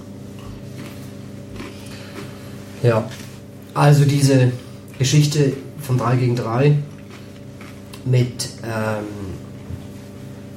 auf zwei Tore ist eben so, dass dieses eindimensionale Spiel und diese wenigen Kontakte und wenig Möglichkeiten, die wir auf zwei Tore haben, also, auf, also wir spielen ja von auf vier Tore und sonst auf zwei und äh, dieses eindimensionale Spiel ähm, wird aufgebrochen. Und diese Form im 3 gegen 3 hat einfach den Vorteil, dass sowohl Nebenmann sehen, äh, peripheres Sehen, das ähm, äh, Passspiel, aber auch diese 1 gegen 1 Situation und auch früh 2 gegen 1, 2 gegen 2 und dann eben auch ein 3 gegen 3 oder 3 gegen 2, je nachdem wie es sich dann anfühlt, dass die halt sehr früh entstehen und äh, das Feld, die Feldgröße so angepasst ist, dass es automatisch viele Ballkontakte sind und es macht schon Sinn, ähm, in dem Altersbereich das einzuführen. Übrigens hat der FC St. Pauli das davor schon ganz klar gemacht, das geht auf keinen Fall auf meine, äh, auf meine Kappe, äh, Christian Klose und Alexander Bachmann. Alexander Bachmann jetzt ausgeschieden zum ersten, zweiten, langjährig im NLZ tätig und Christian Klose ist ja jetzt bei uns Kaderplaner NLZ und Koordinator U10 bis U14 hat das sehr früh als einer der ersten in Deutschland eingeführt und das, da habe ich gar keine äh, erstens, also Christian kennt sich besser aus und ich habe, ich kann, ich, ich habe das nur befürwortet, weil wir ganz am Anfang darüber gesprochen haben. Ich weiß auch, dass äh, Christian und Alex damals bei Horst Wein, der das Ganze ins Leben gerufen hat, in Barcelona waren und ähm, abendelang gesprochen haben. Und ähm, ich finde das eine sehr gute Geschichte als Vorbereitung für unsere, für die eigentliche NLZ-Arbeit. Da ähm, macht ihr ja auch noch die Rabaukencamps und aus denen auch nicht mehr? Okay. Ähm, Also die Rabaukencamps machen wir auf jeden Fall, aber nicht das NLZ organisiert nicht, ja, okay, aber daraus rekrutieren sich dann ja die Leute, die in, in unter der U10 auch diese Foninho-Termine mit wahrnehmen. Für die U10 scoutet ihr dann schon? Ja. Wie kommt das bei anderen Hamburger Vereinen so an? Ja, da wir ja freundliche Genossen sind. Genossen kann man das sagen. Ähm, freundliche Menschen beim FC St. Pauli, wir wissen, was sich gehört und haben, pflegen einen normalen Umgang und äh, einen noch viel normaleren zu unseren Nachbars, Nachbarvereinen oder zu Vereinen, wo wir dann auch, äh, wo wir anklopfen und wenn da Talente uns auffallen. Wir versuchen schon, ne, mit den Vereinen gut zu sprechen, gerade wenn Spieler dann äh, zu lange Fahrtwege haben, dann bin ich auch kein Freund davon, den zu 10 zu holen. Aber dann gilt es, in Kontakt zu bleiben und zum Schluss ist keiner erfreut, wenn er einen guten Spieler verliert, wir auch nicht. Ähm, aber das ist auch so ein bisschen der, der Markt. Und ich finde immer, c'est le temps qui fait la musique. Man muss, man muss es halt auch auf eine, auf eine, gute, auf eine gute Art rüberbringen und, und nicht irgendwie, nicht irgendwie als Nummer mittlerweile als, also es gibt ja zwei Profivereine in der Stadt und man darf halt nicht arrogant daran gehen, sondern muss halt mit denen gut sprechen. Und ich glaube, wir haben einen ganz guten Tonfall, was das anbetrifft. Ihr als, als kleine Gegenleistung in Anführungsstrichen macht ihr jetzt ja auch Fortbildungen für Trainer von anderen Hamburger Vereinen. Genau. Wie wird das angenommen? Ähm, wir hatten jetzt, ich muss gestehen, also die Rückmeldungen waren gut. Wir haben jetzt drei Fortbildungen gemacht. Ähm, es war jetzt aber auch nicht so, dass äh, wir jede Woche eine gemacht hätten. Ähm, ich glaube, so eine Kooperationsgeschichte muss weiter wachsen und auch da ist es eine Frage der Stetigkeit. Es gilt für uns, äh, dieses Angebot aufrechtzuerhalten, aber es gilt auch die Vereine immer wieder anzustupsen. Ich würde mir da noch einen besseren Infopool wünschen. Da sind wir auch gerade dabei, dass, wir- dass wir die, dass wir die, dass wir Angebote an die, an die Vereine mit gut, also da müssen wir auch bessere Kontaktpersonen noch haben und äh, von unserer Seite auch irgendwie so ein, so, so, so ein Pool gut beliefern können an immer wieder neuen Themen oder neuen Anlässen, die wir, wo, die wir möglich machen wollen. Also es ist ganz gut angelaufen, es ist aber auch nicht so, dass wir alle zwei Wochen irgendwo sind. Okay. Also da würdet ihr euch dann ja einen besseren Kontakt zum Hamburger Verband wünschen? Nein, nicht mal. Also im Endeffekt gilt es auch, wir müssen uns auch um einen noch besseren Austausch mit den Vereinen bemühen. Der Anfang ist gemacht, gerade in Niendorf hat das gut geklappt. Äh, wir waren beim ETV, ähm, das waren gute Anlässe und äh, Ewald war dabei einmal auch, der vielleicht mitgekriegt. Und äh, ich war einmal mit dem Psychologen da, die über, ähm, die über die Persönlichkeitsentwicklung gesprochen haben. Das waren wirklich gute Abende. Aber um so eine Regelmäßigkeit reinzukriegen, muss man, glaube ich, einfach auch noch ähm, mit den Kontaktpersonen, also A, von uns jemand und B, aber auch von den anderen Vereinen einer im, Stet also im ständigen Austausch sein. Was fällt gerade bei euch an? Was sind bei euch Themen? Wo können wir helfen und so? Und das geht manchmal halt dann doch auch ein bisschen unter in diesem Tagesgeschäft. Tagesgeschäft ist ja vielleicht ein ganz gutes Stichwort. Wie sieht denn so eine durchschnittliche Woche bei dir aus? Was für Tätigkeiten fallen denn da an? Also, wenn jetzt gar, jemand gar keine Ahnung hat, was so ein Nachwuchsleistungszentrum Mensch eigentlich so die ganze Woche tut. Du hast schon gesagt, sieben Tage Woche. Ja, das, ja, das ist auch nicht irgendwie gelogen. Das ist so. Ähm, also die, muss gucken, dass es jetzt nicht zu, zu lange wird und zu, vielleicht auch zu kompliziert.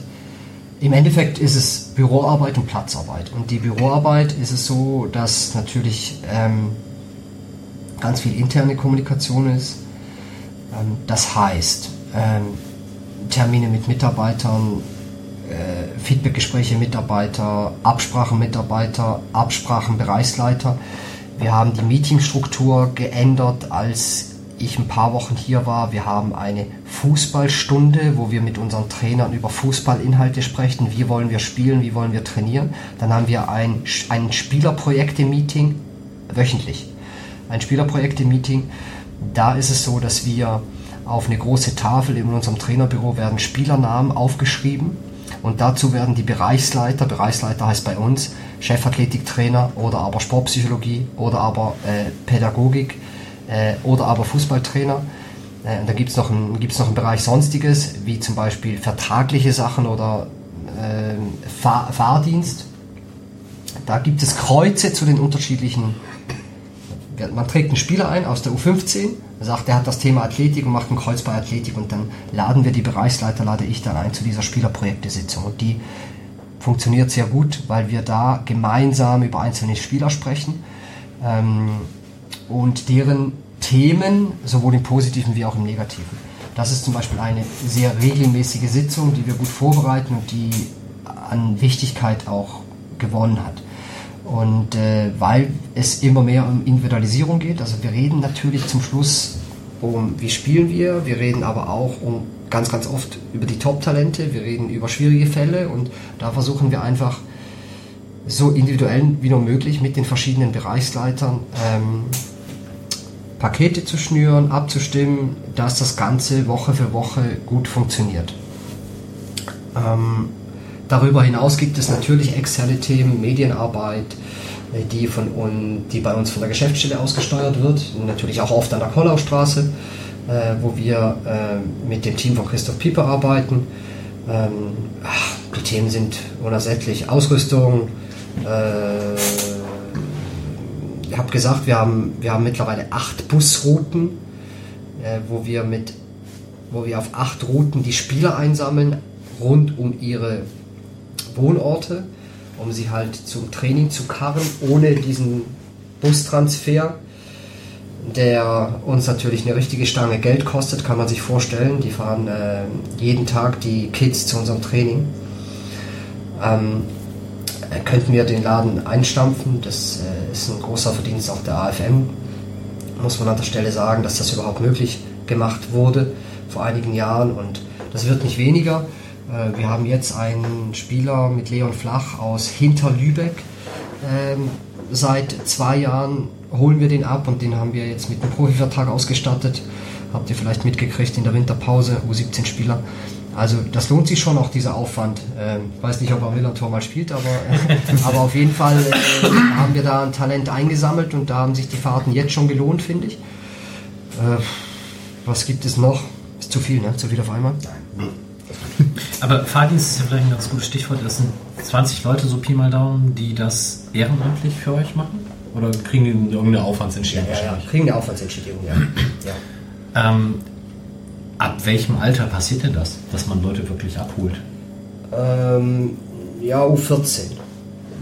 Okay. U13 eher nicht, U14. Also weil das dann ja schon der, die Grenze im oberen Aufbaubereich ja. hin zum ja. Leistungsbereich ist. Ja. Okay. ja. Und wenn man dir eben so zugehört hat oder für mich klang das so durch. Du kennst dann aber auch jeden Spieler, den ihr im NLZ habt und kannst was mit dem anfangen und kannst zu dem in Anführungsstrichen eine Geschichte erzählen oder ist das dann doch eher zu viel für Da, das wäre wirklich jetzt gelogen. Also wenn ein NLZ-Leiter sagt, das kann er, dann lügt er. Aber ähm, ich kann zu viel, zu sehr, sehr vielen was sagen. Mm, Und man muss auch dazu sagen, nicht umsonst haben wir auch einen Koordinator U10 bis U14 mit Christian, weil da kennt er natürlich äh, aus dem FF diese Spieler. Also zu den Spielern U15 aufwärts kann ich zu jedem was sagen und, äh, äh, und zu den unteren nicht zu jedem, aber zu vielen. Und bei Christian ist es umgekehrt. Und bis wann spricht man mit den Eltern und ab wann spricht man eher mit dem Spieler? Machen? Eltern, machen Elternabend bis, bis und mit U16. Ab U17 nicht mehr, bewusst nicht mehr, weil wir denken, ne, mit 16 kann das dann auch, sollte es auch alleine machen. Und ähm, so handhaben wir es eigentlich auch in Richtung Verträge. Dass wir die Eltern, das ist übrigens ein gutes Thema, das du ansprichst, bezüglich Elternarbeit, sind wir intern eigentlich schon relativ klar, in welcher Form wir die Elternarbeit intensivieren wollen und besser werden wollen, was Elterninfos anbetrifft. Noch transparenter sagen, was wir machen. Deshalb auch die Texte jetzt auf unserer Internetseite. Deshalb auch das Organigramm für jeden ein, einsehbar. Und äh, ich möchte, ich fand schon, dass der FC St. Pauli im NLZ sich ein bisschen versteckt hat auch. Ähm, und nicht, nicht so offen gesagt hat, was tun wir eigentlich, auf welcher Stufe, wofür stehen wir. Das ist nicht leicht und äh, da, das ist wirklich bei uns auch, ich sage es nicht gerne, aber es ist wirklich ein Prozess, weil man da nicht auf den Knopf drücken kann und sagen kann, so, so sind wir jetzt. Aber ich finde, ähm, was für eine Haltung haben wir, was macht uns aus, warum, warum kommt ihr besser zu uns als, als woanders hin? So, das sind schon so Themen, wo ich gerne ein bisschen offensiver rangehen möchte. Und so diese jüngsten Sachen, jetzt gerade, dass wir auf unserer Internetseite das halt auch publizieren, ähm, das soll sich eigentlich noch ausweiten in Richtung Eltern, Eltern abholen, Eltern, Eltern informieren, vielleicht auch Hilfestellung geben, Ernährung Thema, mehr Infos zur Ernährung im Alltag. Ähm, äh, was ist überhaupt in der Sportpsychologie Thema bei uns, was machen wir eigentlich da. Da haben wir jetzt diese Bilder dazu genommen, ne? ähm, dass man sieht, was auf welcher Stufe St. Pauli anbietet, was wir auf jeden Fall durchführen und so weiter. Ähm, das sind echt Felder, man merkt, glaube ich, auch wenn ich darüber spreche, die, ähm, die bei uns gerade aktuell total Thema sind und ähm, da glaube ich, dass wir für die kommende Saison nochmal ein paar Pfeile einschlagen können, um auch einen weiteren Schritt zu machen. Ähm, ich glaube, noch eine engere Bindung, noch eine äh, klarere Haltung, wer wir sind und was wir tun. Timo Schulz hat, glaube ich, als er hier war, auch gesagt, dass ihr ja sehr ähm, dezidiert dann schon Entwicklungsgespräche natürlich auch in der U17 mit den Spielern macht. Ja. Wann geht das los? Die Entwicklungsgespräche, Ja. die, die setzen sehr früh ein. Also die setzen schon im, äh, im äh, Grundlagenbereich ein. Ähm, und äh, machen wir dreimal im Jahr. Und äh, der erste, also pro Saison, wenn man in Saison denkt, dann ist das erste ist im Herbst, das zweite ist im Winter und das dritte ist dann das Übernahmegespräch äh, im Frühjahr, ob, ob es weitergeht oder nicht. Und das ist dann im Grundlagenbereich mit Spieler und Eltern? Oder? Ja. Und Da sagt ihr dann auch einem 11, U12, U13 Spieler, du musst jetzt mehr Gas geben? Oder Korrekt. für dich geht es lieber bei, keine Ahnung, West-Eimsbüttel weiter? Ja, so ist es. So, äh, so muss man das machen, ob man will oder nicht, weil alles andere ist ein Rumgeeier. Wir haben zwei, drei ganz schlichte geflügelte, nee, nicht geflügelte Worte, wie sagt man, so Claims. Ja, wir erzählen keinen Quatsch, wir sind gerade und dementsprechend kann man dann nicht sich drücken, wenn es um ein Perspektivgespräch geht. Da muss man eben auch gerade sein und ehrlich sein und es, meine Erfahrung, meine Erfahrung hat, hat mir gezeigt, dass eine schlechte Nachricht bleibt eine schlechte Nachricht. Und wenn ich sie rausschiebe, bleibt sie auch schlecht. Und wenn ich drum rede, bleibt sie auch schlecht. Dann kann ich sie auch direkt sagen. Aber man muss natürlich den Tonfall anpassen, wenn einer in der U11 ist oder in der U12. Und man muss so eine Entscheidung auch vorbereiten. Und da versuchen wir intensiv darüber zu sprechen, wie wir sowas tun.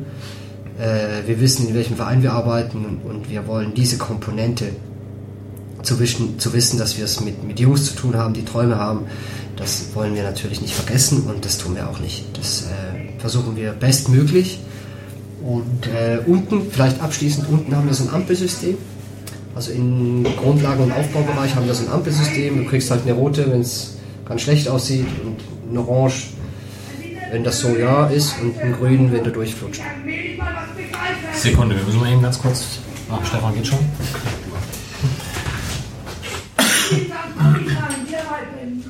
Okay. Ähm, Ampelsystem heißt, äh, die Jungs kriegen dann da irgendwie die Ampel visualisiert in der Kabine oder? Nee, aber einfach im Gespräch. Man hat dann, man hat dann so eine, so eine Ampel als Symbol. Kommt von der anderen Veranstaltung. Offensichtlich nicht so gut gelaufen. Entschuldigung. Ja, die Jungs kriegen dann ähm, die Ampel als Symbol und bei Grün geht es eben weiter und bei Orange nicht. Und äh, bei diesen Farben stehen eben auch die Themen dabei. Da gab es gerade eine rote Ampel. Okay. Können das die Spieler, mit denen ihr sprecht, kriegt ihr das gut hin, dass die das auch schon selbst einschätzen können? Oder wird das versucht, auch mit denen das selbst zu, äh, zu arbeiten? Ja, Oder? da ist eine ja, gute Frage. Wir haben einen Selbsteincheck, also es ist so, den haben wir auch neu kreiert und ähm, wir geben den gleichen Bogen, den wir den Spielern mitgeben und den Bogen, den wir ausfüllen mit unseren Kriterien, den geben wir auch den Spielern mit, dass sie ihn selber ausfüllen. Und somit wollen wir eben gerade das, was du angesprochen hast, schulen, dass sie sich auch lernen einzuschätzen und im besten Fall natürlich auch äh, richtig einschätzen. Das hilft extrem in der, in der Arbeit. Und ähm, äh, beides ist scheiße, wenn man sich überschätzt, aber auch, wir haben zwei Spieler, gute Spieler, und die sind zu kritisch mit sich und schätzen sich zu schlecht ein und sehen dann äh, von, wenn die zehn Pässe spielen und äh, acht kommen äh, sogar phasenweise nicht nur gut an, sondern sind auch, äh, also das ist bei 100% so und dann sehen sie eben die zwei, die nicht ankommen und das hilft auch nicht, ne? weil Fußball ist ein Fehlerspiel und äh, in, in jedem Spiel machst du irgendwie komische Sachen und so und das, das perfekte Spiel gibt es nicht. Dementsprechend ist es wichtig, dass sie das auf eine auf eine entsprechende Art eben sich äh, lernen einzuschätzen. Und das trainieren wir damit. Macht ihr um diesen Abgleich der Bewertungsbögen drumherum da noch was? Also wie erkläre ich jemandem, wie er sich einschätzen soll? Oder ist es eher so das Spiel, so, okay, du hast da gesagt, du bist, keine Ahnung, auf dem Platz nicht so gut, wir sehen dich aber total gut. Ja, da muss man natürlich, im Endeffekt geht es darum, dass man äh, zuhört und mit in die Diskussion geht mit dem Spieler. Und da geht es ja ganz schlicht auch um Beweise. Äh, in der Athletik gibt es Werte. Ähm, Im Fußball gibt es die Möglichkeit mit der Videoanalyse, die wir auch immer früher anfangen. Und dann muss man dem Jungen eben den Spiegel vorhalten, wenn er die ganze Zeit sagt, ja, ich finde, ich bin, ich habe ein super Passspiel und habe ein super Dribbling und ich habe auch keinen Ballverlust. Und man zeigt ihm dann 15 aus dem letzten Spiel und er hat vier Ballverluste. Äh, äh, das, sind, das sind die Instrumente, die wir haben. Das ist eben, das ist auch ein Segen in Gesprächen mit Spielern mittlerweile, weil ich kann mich erinnern, an meine Zeit gab es sowas eben nicht und da konnte der Spieler immer sagen, nee, nee, ich kann mich nicht erinnern, den habe ich doch da ausgespielt und nee, da hatte ich doch da und äh, da war ich doch gut im Zweikampf, Coach, warum, warum sagst du das? Und das kann man halt ganz gut widerlegen mit, mit den Bildern, die immer besser werden und ähm, das hilft dann in solchen Gesprächen auch. Ah. Man muss dazu sagen, diese, diese, diese drei größeren Gespräche, ne, da gibt es ja zig kleinere davor. Also sind ja immer, also ist ja eigentlich fast tägliches Feedback. Und so eine Wahnsinnsüberraschung sind diese Gespräche für die Spieler natürlich nicht. Also wenn das so ist, dann machen wir was falsch, aber das, es gibt, es gibt auch selten einen großen Knall nach so einem Gespräch, weil es eigentlich so ein bisschen erwartbar ist und man darauf hinarbeitet.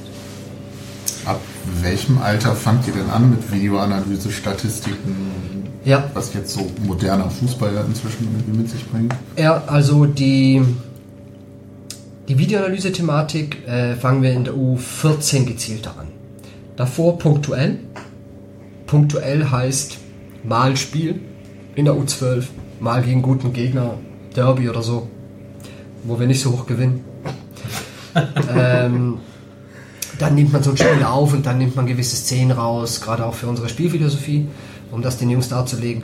Äh, individuell Videos aufs Handy schicken, mittlerweile können wir das. äh, feedbacken mit Fragen dazu, also wie wirst du reagieren jetzt und so. Ähm, schon gut, aber da haben wir auch riesige Schritte gemacht im letzten halben Jahr. Also der Verein hat da äh, ist auf, auf meine, unsere Ideen echt eingegangen und wir haben, was IT anbetrifft, echt einen riesigen Satz gemacht und äh, können da richtig gut auch individuell, nicht nur Mannschaftsvideoanalyse äh, machen, sondern eben auch individuell mit den Spielern arbeiten. Also eigentlich fast so ein bisschen Hausaufgaben auch mitgeben auf der Busfahrt und aufs Handy spielen und so. Äh, und das bringt den Jungen Spaß, die Resonanz ist gut und ich bin auch felsenfest davon überzeugt, dass das hilft. Äh, und mit diesen individuellen Geschichten fangen wir in der U14 an. Das heißt, ihr könnt inzwischen tatsächlich, ist das dann eine App, die ihr selber ja. irgendwie entwickelt habt? Nee.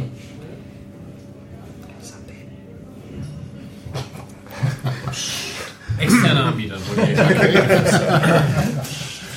Wie ist denn die Trainingsintensität? Also wahrscheinlich fängt das im U10, U11-Bereich, ist es dann noch zweimal die Woche? Oder Drei. Auch schon dreimal? Mhm. Und ab wann ist es viermal? U14.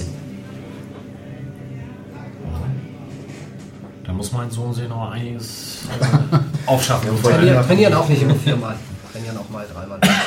Aber da ist es schon. Und U15 immer viermal. Bei der U14 muss man aber auch sagen, haben wir, haben wir auch noch Lücken. Ne? Und gerade auch noch mal jetzt in den Frühjahrsferien ist dann noch mal eine Pause. Machen andere Vereine gar nicht mehr. Okay. Machen wir noch. Ähm, ist auch eine große Diskussion intern. Aktuell finde ich das noch okay. Bei gewissen Spielern äh, ist es auch nicht okay. Die kommen dann von alleine und sagen, nee, also mein Konkurrent in Dortmund, der, der trainiert auch durch, ich möchte auch durchtrainieren. Und so. Ähm, ja, also in dem Rahmen bewegt sich das. Und Athletik auch ab U12? U12, ja. Das heißt, das ist dann aber eher noch Laufen, ab wann machen die Kraft? Ja, das ist, das ist, äh, das ist ganz viel Koordination. Mo Motorik, ja. Ja, Motorik, Koordination, äh, Laufschule ähm, und dann eigenes Körpergewicht, Stabi. Stabilisation ist dann so ein großes Thema, äh, wo dann so die ersten Übungen auch in der U13 eingeführt werden, allerdings auf spielerischer Ebene, oder wie sagt man? Ja. ja. Okay. Dann wird mit jedem Jahr mehr die Athletik äh, nimmt. Eigentlich wird alles mehr. Aber die, die, es wird alles mehr und, und, und, und, schneller und früher. Die Athletik auch. Und, äh, verbindest du deinen äh, Spielern dann äh, auch durch dein eigenes leuchtendes Vorbild, dass es trotzdem wichtig ist, auch zur Schule zu gehen und mal zu gucken, dass man was Vernünftiges lernt, vielleicht auch ein Studium hinten drauf klatscht sogar. Das, ja, wenn man Profi wird, schafft man das vielleicht nicht mehr so gut. Oder? Ich finde das, find das nach wie vor sinnig, zur mhm. Schule zu gehen.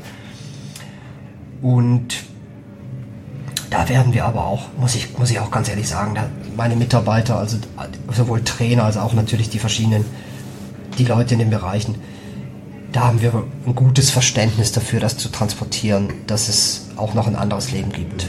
Ja. Da arbeitet ihr ja zusammen mit der Julius Leber Schule. Ähm, und der FC St. Pauli hat halt nicht wie viele andere Vereine ein Internat, sondern ein Jugendtalentehaus. Magst du dem nicht so involvierten Menschen mal erklären, was, das, was der Unterschied zwischen einem Jugendtalenthaus und einem Internat ist? Ja, so wahnsinnig groß ist der Unterschied nicht, aber wir haben halt ein Haus in einer, also es ist ein rein, ein rein Endhaus in Schnelsen, unweit von der Judith-Weber-Schule. Und es ist halt ein normales Wohnen da im Stadtteil und nicht so ein Internat jetzt im Stadion drin oder so, wie es andere Vereine haben. Und was ich gut finde an der Geschichte ist, dass es eben so normaler Alltag ist und sie auch nicht mit diesen. Also mich hat es als Spieler manchmal auch ein bisschen abgeturnt, wenn dann alles in diesen Vereinsfarben war immer die ganze Zeit immer nur Verein, Verein. Man ist eh schon drei, vier, fünf, sechs Tage. Jetzt die Jungs auch auf dem Platz und dann Brommerskamp und Kollau und wieder in den Pauli-Bussen und so. Und das finden die auch alle gut und das wollen wir ja auch. Aber ich finde es ganz gut, dass unser, unser Talenthaus dann nicht auch noch braun-weiß angestrichen ist und dass man dann nochmal irgendwie andere Leute auch um sich hat. Und äh, das ist der Unterschied zu einem Internat. Ganz viele andere Vereine haben das direkt am Campus. Das ist der Vorteil der kurzen Wege. Allerdings muss man sagen, gehen ja alle auf unsere Schule. Da haben sie zumindest auch da die kurzen Wege und zum Brommerskamp ist es auch nicht weit, du gehst da über die Straße. Und ähm, das Haus hat eine warme Ausstrahlung, das fehlt mir bei diesen immer gleich aussehenden Internaten, immer gleich aussehenden Zimmern. Äh, das ist bei uns wirklich anders und die ist ein relativ buntes Haus und ein warmes Haus im Sinne von warm, im Sinne von, äh, also einfach atmosphärisch warm. Und ich finde, das passt zu uns und das soll auch so bleiben. Also ich finde das, finde das gut. Und wenn wir mal richtig aus dem Vollen schöpfen könnten und das Ganze größer denken dürfen, äh, dann möchte ich aber trotzdem dieses, dieses, diese atmosphärische Geschichte irgendwie transportieren können. Das muss irgendwie wieder einen St. Pauli-Anstrich kriegen im Sinne von, ähm, ich sag's jetzt doch, Familie, weil lustigerweise habe ich mal eine Umfrage gemacht unter unseren Mitarbeitern und der Begriff, warum St. Pauli für die NLZ-Mitarbeiter äh, besonders ist und warum sie hier gerne arbeiten, ist der meistgenannte Begriff dann doch Familie gewesen. Und das fand ich bemerkenswert, weil man denkt, ja, vielleicht, vielleicht sagen sie es ja nur oder es gehört so zum guten Ton. Aber wenn das die Mitarbeiter sagen, dann wird es schon auch was haben. Das passt so ein bisschen zu einer Frage von Tim. Ähm, wie setzt man sich gegen die großen Vereine durch oder wie kriegt man dann auch Talente oder überzeugt Talente davon, dass St. Pauli vielleicht die bessere Möglichkeit für sie ist? Ja. Also das soll auf keinen Fall euphorisch klingen äh, und ich versuche mir auch nicht schön zu reden. Ich versuche schon, also ich werde auch richtig sauer, wenn, wenn nur 14 Spieler nach Dortmund gehen, was uns gerade passiert. Ähm, dann werde ich wütend und dann, dann denke ich auch, wir haben Fehler gemacht und so und das können wir doch noch besser. Aber ich glaube wirklich, dass, es, dass ich auch eine Tendenz erkenne, gerade aktuell. Das gilt überhaupt nicht für alle Spieler, ne? dann würde uns ja keiner verlassen. Aber es gibt auch Tendenzen von diesen immer gleich aussehenden, von diesem immer, wir versprechen dir ganz viel und nachher sind sie doch nicht beim Profitraining. Wir bringen dich 400 Kilometer weiter weg, äh, du bist nicht mehr bei deiner Familie, du kriegst aber, du kriegst aber jetzt schon in der U17 in der U17 ein, ein Haufen Kohle. Und äh, du wirst nur hier Profi. Und es gibt einfach immer mehr Rückläufer auch. Und es gibt eine Tendenz, so zumindest kommt es bei mir an, dass unsere Art des Umgangs, ein gerader Umgang, der nichts verspricht, das ist übrigens auch so ein Claim, wir versprechen nichts, was wir nicht halten, ähm, dass man sich auf uns verlassen kann als Partner und so, dass das ein Faustpfand sein kann in der Konkurrenzsituation. Und ähm, diese Atmosphäre, die eben nicht kalt ist, sondern warm, bei allem Ehrgeiz, ja, wir, wir, die müssen sich schon durchsetzen, die Jungs, ansonsten spielt nie einer ein Tor. Die müssen schon richtig beißen können. Und, ähm, aber andererseits heißt es ja nicht, dass wir, dass wir unfair zu denen sind oder dass wir irgendwie die Scheiße behandeln. Und ich glaube, dass das ein Pluspunkt sein kann und auch ein Pluspunkt sein muss in der Konkurrenzsituation mit anderen. Scoutet ihr denn auch bei anderen Jugendtalentschmieden, so wie das ja offensichtlich bei uns auch passiert? Also, es ist ja nicht das erste Mal, dass uns ein Spieler in dem Bereich irgendwie weggeschnappt wird von größeren Vereinen mit Versprechungen und ein bisschen zum Geld. Ja.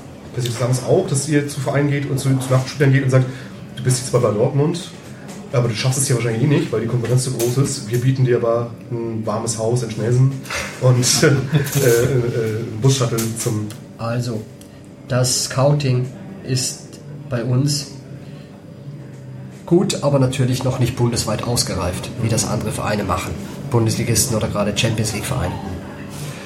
Ähm, aber wir gucken auch bei anderen Vereinen, so wie es unser Personal erlaubt. Wir sind da gar nicht schlecht aufgestellt, aber wir können, um ehrlich zu sein, natürlich auch nicht mit dem, mit dem Scouting-System von einem Champions League-Verein mithalten.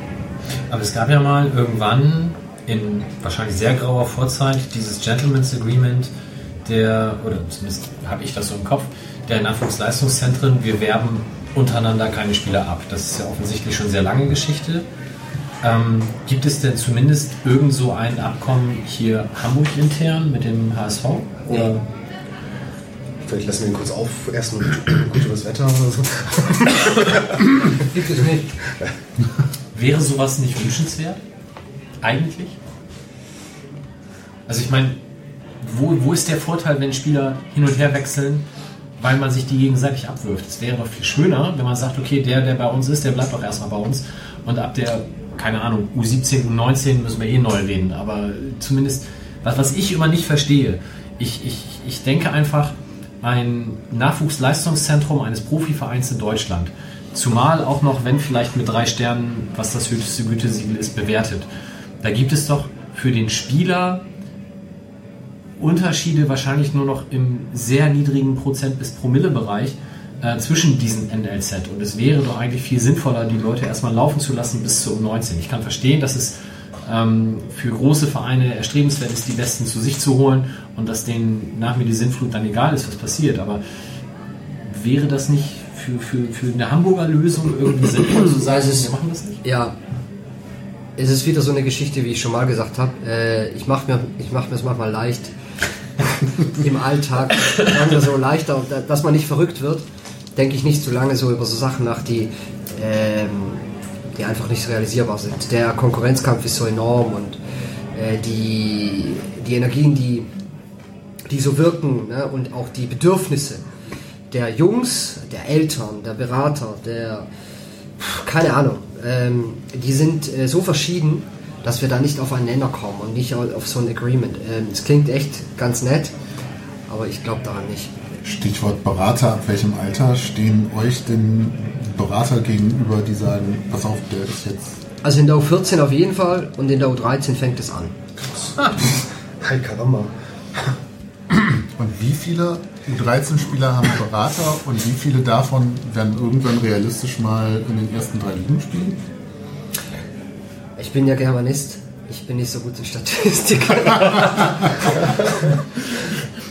ich, äh, jetzt würde ich Quatsch erzählen. Ich weiß mit der Quote, ich Okay. habe keine aktuelle, ich habe auch keine aktuelle. Ich hätte, ja, ich habe im Fußballlehrer hatten wir eine, das ist jetzt auch schon ein bisschen her, aber ähm, ähm, es sind natürlich wenige, ne? Ja. Es sind wenige. Ab wann macht ihr denn, also Verträge in Anführungsstrichen, muss ich als U11-Spieler schon sagen, wenn ich jetzt hier anfange bei euch mitzuspielen, bleibe ich mindestens bis zur U13 oder sowas? Gibt es da schon so zumindest Nee, weil Absprachen? er wird ja davor aussortiert vielleicht. Na, okay. Nein, also es ist so. Ähm, es gibt es gibt sogenannte Förderverträge. Das sind offizielle Verträge, die auch ähm, alle gleich aussehen, Das sind vom DFB gestaltete Förderverträge. Und das, diese Verträge, die sind auch genormt. Und die werden von den Spielern in Leipzig und in Nürnberg und in Berlin unterschrieben. Diese Verträge erlauben es den Vereinen, dass tatsächlich dann, wenn der Spieler in der Vertragszeit den Verein verlassen sollte, kann der, der Verein äh, eine Ablöse generieren. Und deshalb ist es für, Verein, für alle Vereine, aber natürlich auch für uns enorm wichtig, dass wir, dass wir talentierte Jungs ähm, dann auch mit einem Fördervertrag an uns binden. Und äh, dann werden auch Summen fällig, die, die gar nicht ohne sind. Diese Summen sind, ähm, die sind auch, die sind auch verbrieft, also so festgelegt. wenn wir schon über Geld reden, ähm, wie finanziert sich denn das NLZ des FC St. Pauli im Vergleich zu einem NLZ von anderen Zweitligisten? Also wir haben ja nun mal, vielleicht für die Nicht-St. Paulianer, die zuhören, wir haben die AFM, die Abteilung fördernde Mitglieder, die, ähm, die, ich weiß gar nicht, wir haben 27.000 Mitglieder, glaube ich, aktuell, so Pi mal Daumen, oder 25, keine Ahnung, davon gehören halt etwas über 20 zur AFM. Ähm, jeder zahlt, wenn er ein normales Mitglied ist, 10 Euro im Monat. Und die Gelder der AFM. Das ist vorbildlich, natürlich. Ähm, die, die Gelder der AFM gehen zu einem großen Teil in Nachwuchsförderung und davon natürlich zu einem ganz, ganz großen Teil in den Fußball. Ähm, wie ist das bei anderen Vereinen? Kriegen die einfach die Gelder dann vom, vom Stammverein äh, bei einer ich, muss, NLZ? ich muss dich enttäuschen. Ich hatte so viel mit dem FC St. Pauli zu tun. Ich habe mich äh, äh, kaum um die anderen gekümmert. Ich, ich, weiß es, ich weiß es wirklich zu wenig, wie das mit der Kohle ist. Ich glaube allerdings, dass in den allermeisten Fällen einfach vom Stammverein die Kohle kommt fürs MWZ. Okay. Also wenn ich jetzt an meine ehemaligen Vereine denke, dann war das so. Okay. Und ähm, wenn wir nochmal auf dieses Jugendtalentehaus zurückkommen, wie, wie viele Leute passen da momentan rein? Also Aktuell sind es fünf. Aktuell sind es fünf, immerhin fünf oder vielleicht auch nur fünf. Sind zu wenige, aber auch da gibt es News. Demnächst. Demnächst. Ich wollte gerade sagen, es gab doch mal ähm, Gibt es einen bundesweiten Austausch zwischen NLZs? und- Ja, das macht der DFB gut. Der DFB macht Sachen auch nicht so gut, aber diesbezüglich. Darüber wollen wir heute gar nicht reden. Ähm, aber das, das, das hat sich gut eingebürgert, ne? diese NLZ-Leitertagungen, die U17-Trainer treffen sich. Das ist immer zweimal im Jahr. Und da tauscht man sich eigentlich gut aus, fängt ab U15 an. Gibt nur 15 Trainertagungen, 16, 17, 19, 23 nicht. Also nur eine NLZ-Tagung und dann äh, ich als Leiter auch, wo man die Kollegen trifft. Ähm, ja, das äh, ist ganz gut und bei aller, bei aller Konkurrenz muss man auch sagen, ich habe jetzt heute mit Thomas Wolter gesprochen von Werder Bremen, ist ein Hamburger. Ähm, und er hat gerade heute gesagt, er lebt immer noch so gerne in Hamburg und ist so gerne da, aber ja, ist halt auch schon ewig bei Werder. Aber, und, und dann ist auch der Austausch, auch wenn man so im Alltag äh, manchmal denkt, Mann, ey, jetzt holt er unseren Spieler weg und so, aber dann hilft man sich eigentlich auch. Und äh, dann ist der Austausch oftmals auch ganz, ganz kollegial und gut. Also, muss man auch mal sagen. Passiert auch sowas, dass äh, du einen anrufst und sagst, hier, ich habe hier einen, der wird hier bei uns nichts, aber der wäre vielleicht was für dich? Oder? Ja, insbesondere bei äh, Vereinen, gerade in Hamburg. Ne? Das, also wir versuchen schon, ähm, das können wir auch noch besser machen, muss ich an der Stelle sagen. Sonst äh, sage ich den ganzen Abend, was wir alles toll machen. Ich finde, wir können noch besser den, den Jungs Tschüss sagen. Aber wir versuchen schon, den Jungs, die wir ähm, aussortieren, klingt immer so klasse, aber denen wir nahelegen, sich eine andere Lösung zu suchen, äh, halt einen Tipp zu geben und auch einen anderen Verein vielleicht äh, ins Spiel zu bringen oder anzurufen und so und zu sagen, hey, bei uns reicht es irgendwie gerade nicht oder nicht mehr. Das wäre aber wo, womöglich einer für Cordy oder für Niendorf oder für so. Das machen wir schon. Ja. Oder du bist so gut, du gehst am besten direkt nach Barcelona, weil was sollst du dich hier in der zweiten Liga bemühen? Ja, genau. Ist, so viele von denen haben wir nicht. Ähm, es spielen ja momentan alle Teams in der höchstmöglichen Liga für ihr Alter. Ähm, das heißt, U19, U17 spielen Bundesliga, eine U18 gibt es nicht. Die U16 spielt in der dann B-Jugend-Regionalliga. Äh, U15 auch. Ist das auf Sicht das, was der FC St. Pauli erreichen kann? Oder ist da vielleicht sogar auch die Gefahr, dass das mal wieder schlechter wird? Oder umgekehrt, haben wir irgendwann auch mal eine Mannschaft, die in der U17, U19 die Meisterschaft holt? Ja. Also die Gefahr, dass wir, dass wir auch mal in einen dieser Ligen absteigen, die besteht nach wie vor. Ne? Dafür ist das Ganze noch zu jahrgangsabhängig. Ähm, wir haben dieses Jahr natürlich wirklich, eine, also bis jetzt, äh, auf Holz klopfen, aber bis jetzt wirklich eine ziemlich sorgenfreie Saison. Ich glaube, in der U16 ist es immer eng. Das ist schwierig, gegen ältere Jahrgänge zu spielen. Äh, das ist für uns schon ein Brett als, als Zweitligist äh, da in der U16, insbesondere in der U16, finde ich. Aber auch in der U19 hatten wir vergangenes Jahr am Anfang äh, doch große Probleme resultattechnisch. Und dann haben wir das dann noch gut ausgefangen, äh, aufgefangen hinten raus. Nee, also es ist, es ist nicht selbstverständlich, dass wir die Klasse halten. Und ähm, ich traue es gerade dem 2000er Jahrgang, das ist unser Sahne-Jahrgang aktuell, äh, im nächsten Jahr, älterer Jahrgang 19, traue ich es zu, sich mit Hertha und äh, mit Leipzig äh, und auch mit Bremen zu messen. Aber das ist die Ausnahme. Also ich finde, als anspornende Zielsetzung muss, muss das eigentlich so sein, dass wir äh, hinter den Erstligisten als erster Zweitligist hier im Norden einlaufen. Und dann haben wir schon einen guten Job gemacht. Also man kann auch nicht von unrealistischen Zielen sprechen, wenn äh, unsere Kollegen in U17 Spieler holen für äh, äh, 90.000 Euro Ablöse. Also äh, das muss man den Leuten vielleicht auch mal deutlich sagen. Es werden Ablösesummen bezahlt für U16 Spieler, für U15 Spieler, für U17 Spieler, die bewegen sich nicht mehr in den 10.000 Euro Beträgen, sondern eher in den 100.000 Euro Beträgen. Und ähm, dann es ist schon mal gut, wenn man das vielleicht auch mal deutlich sagt. Dann kann man auch nicht erwarten, dass man gegen so einen Gegner kann man natürlich an einem Tag auch mal gewinnen. Und der Stürmer trifft auch nicht jedes Mal, aber äh, dauerhaft kann man dann auch nicht erwarten, dass man vor denen steht. Also das, das geht nicht. Wie wichtig ist denn für dich in der Argumentation mit Spielern, gerade im U17 und U19-Bereich, dass wir noch eine U23 haben?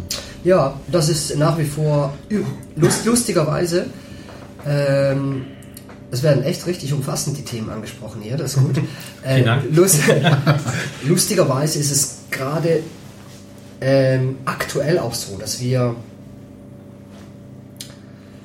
ähm, dass wir von Spielern und Beratern hören, die eben die eben in Vereinen spielen, ähm, wo es die U23 nicht mehr gibt oder sie gerade abgeschafft wurde.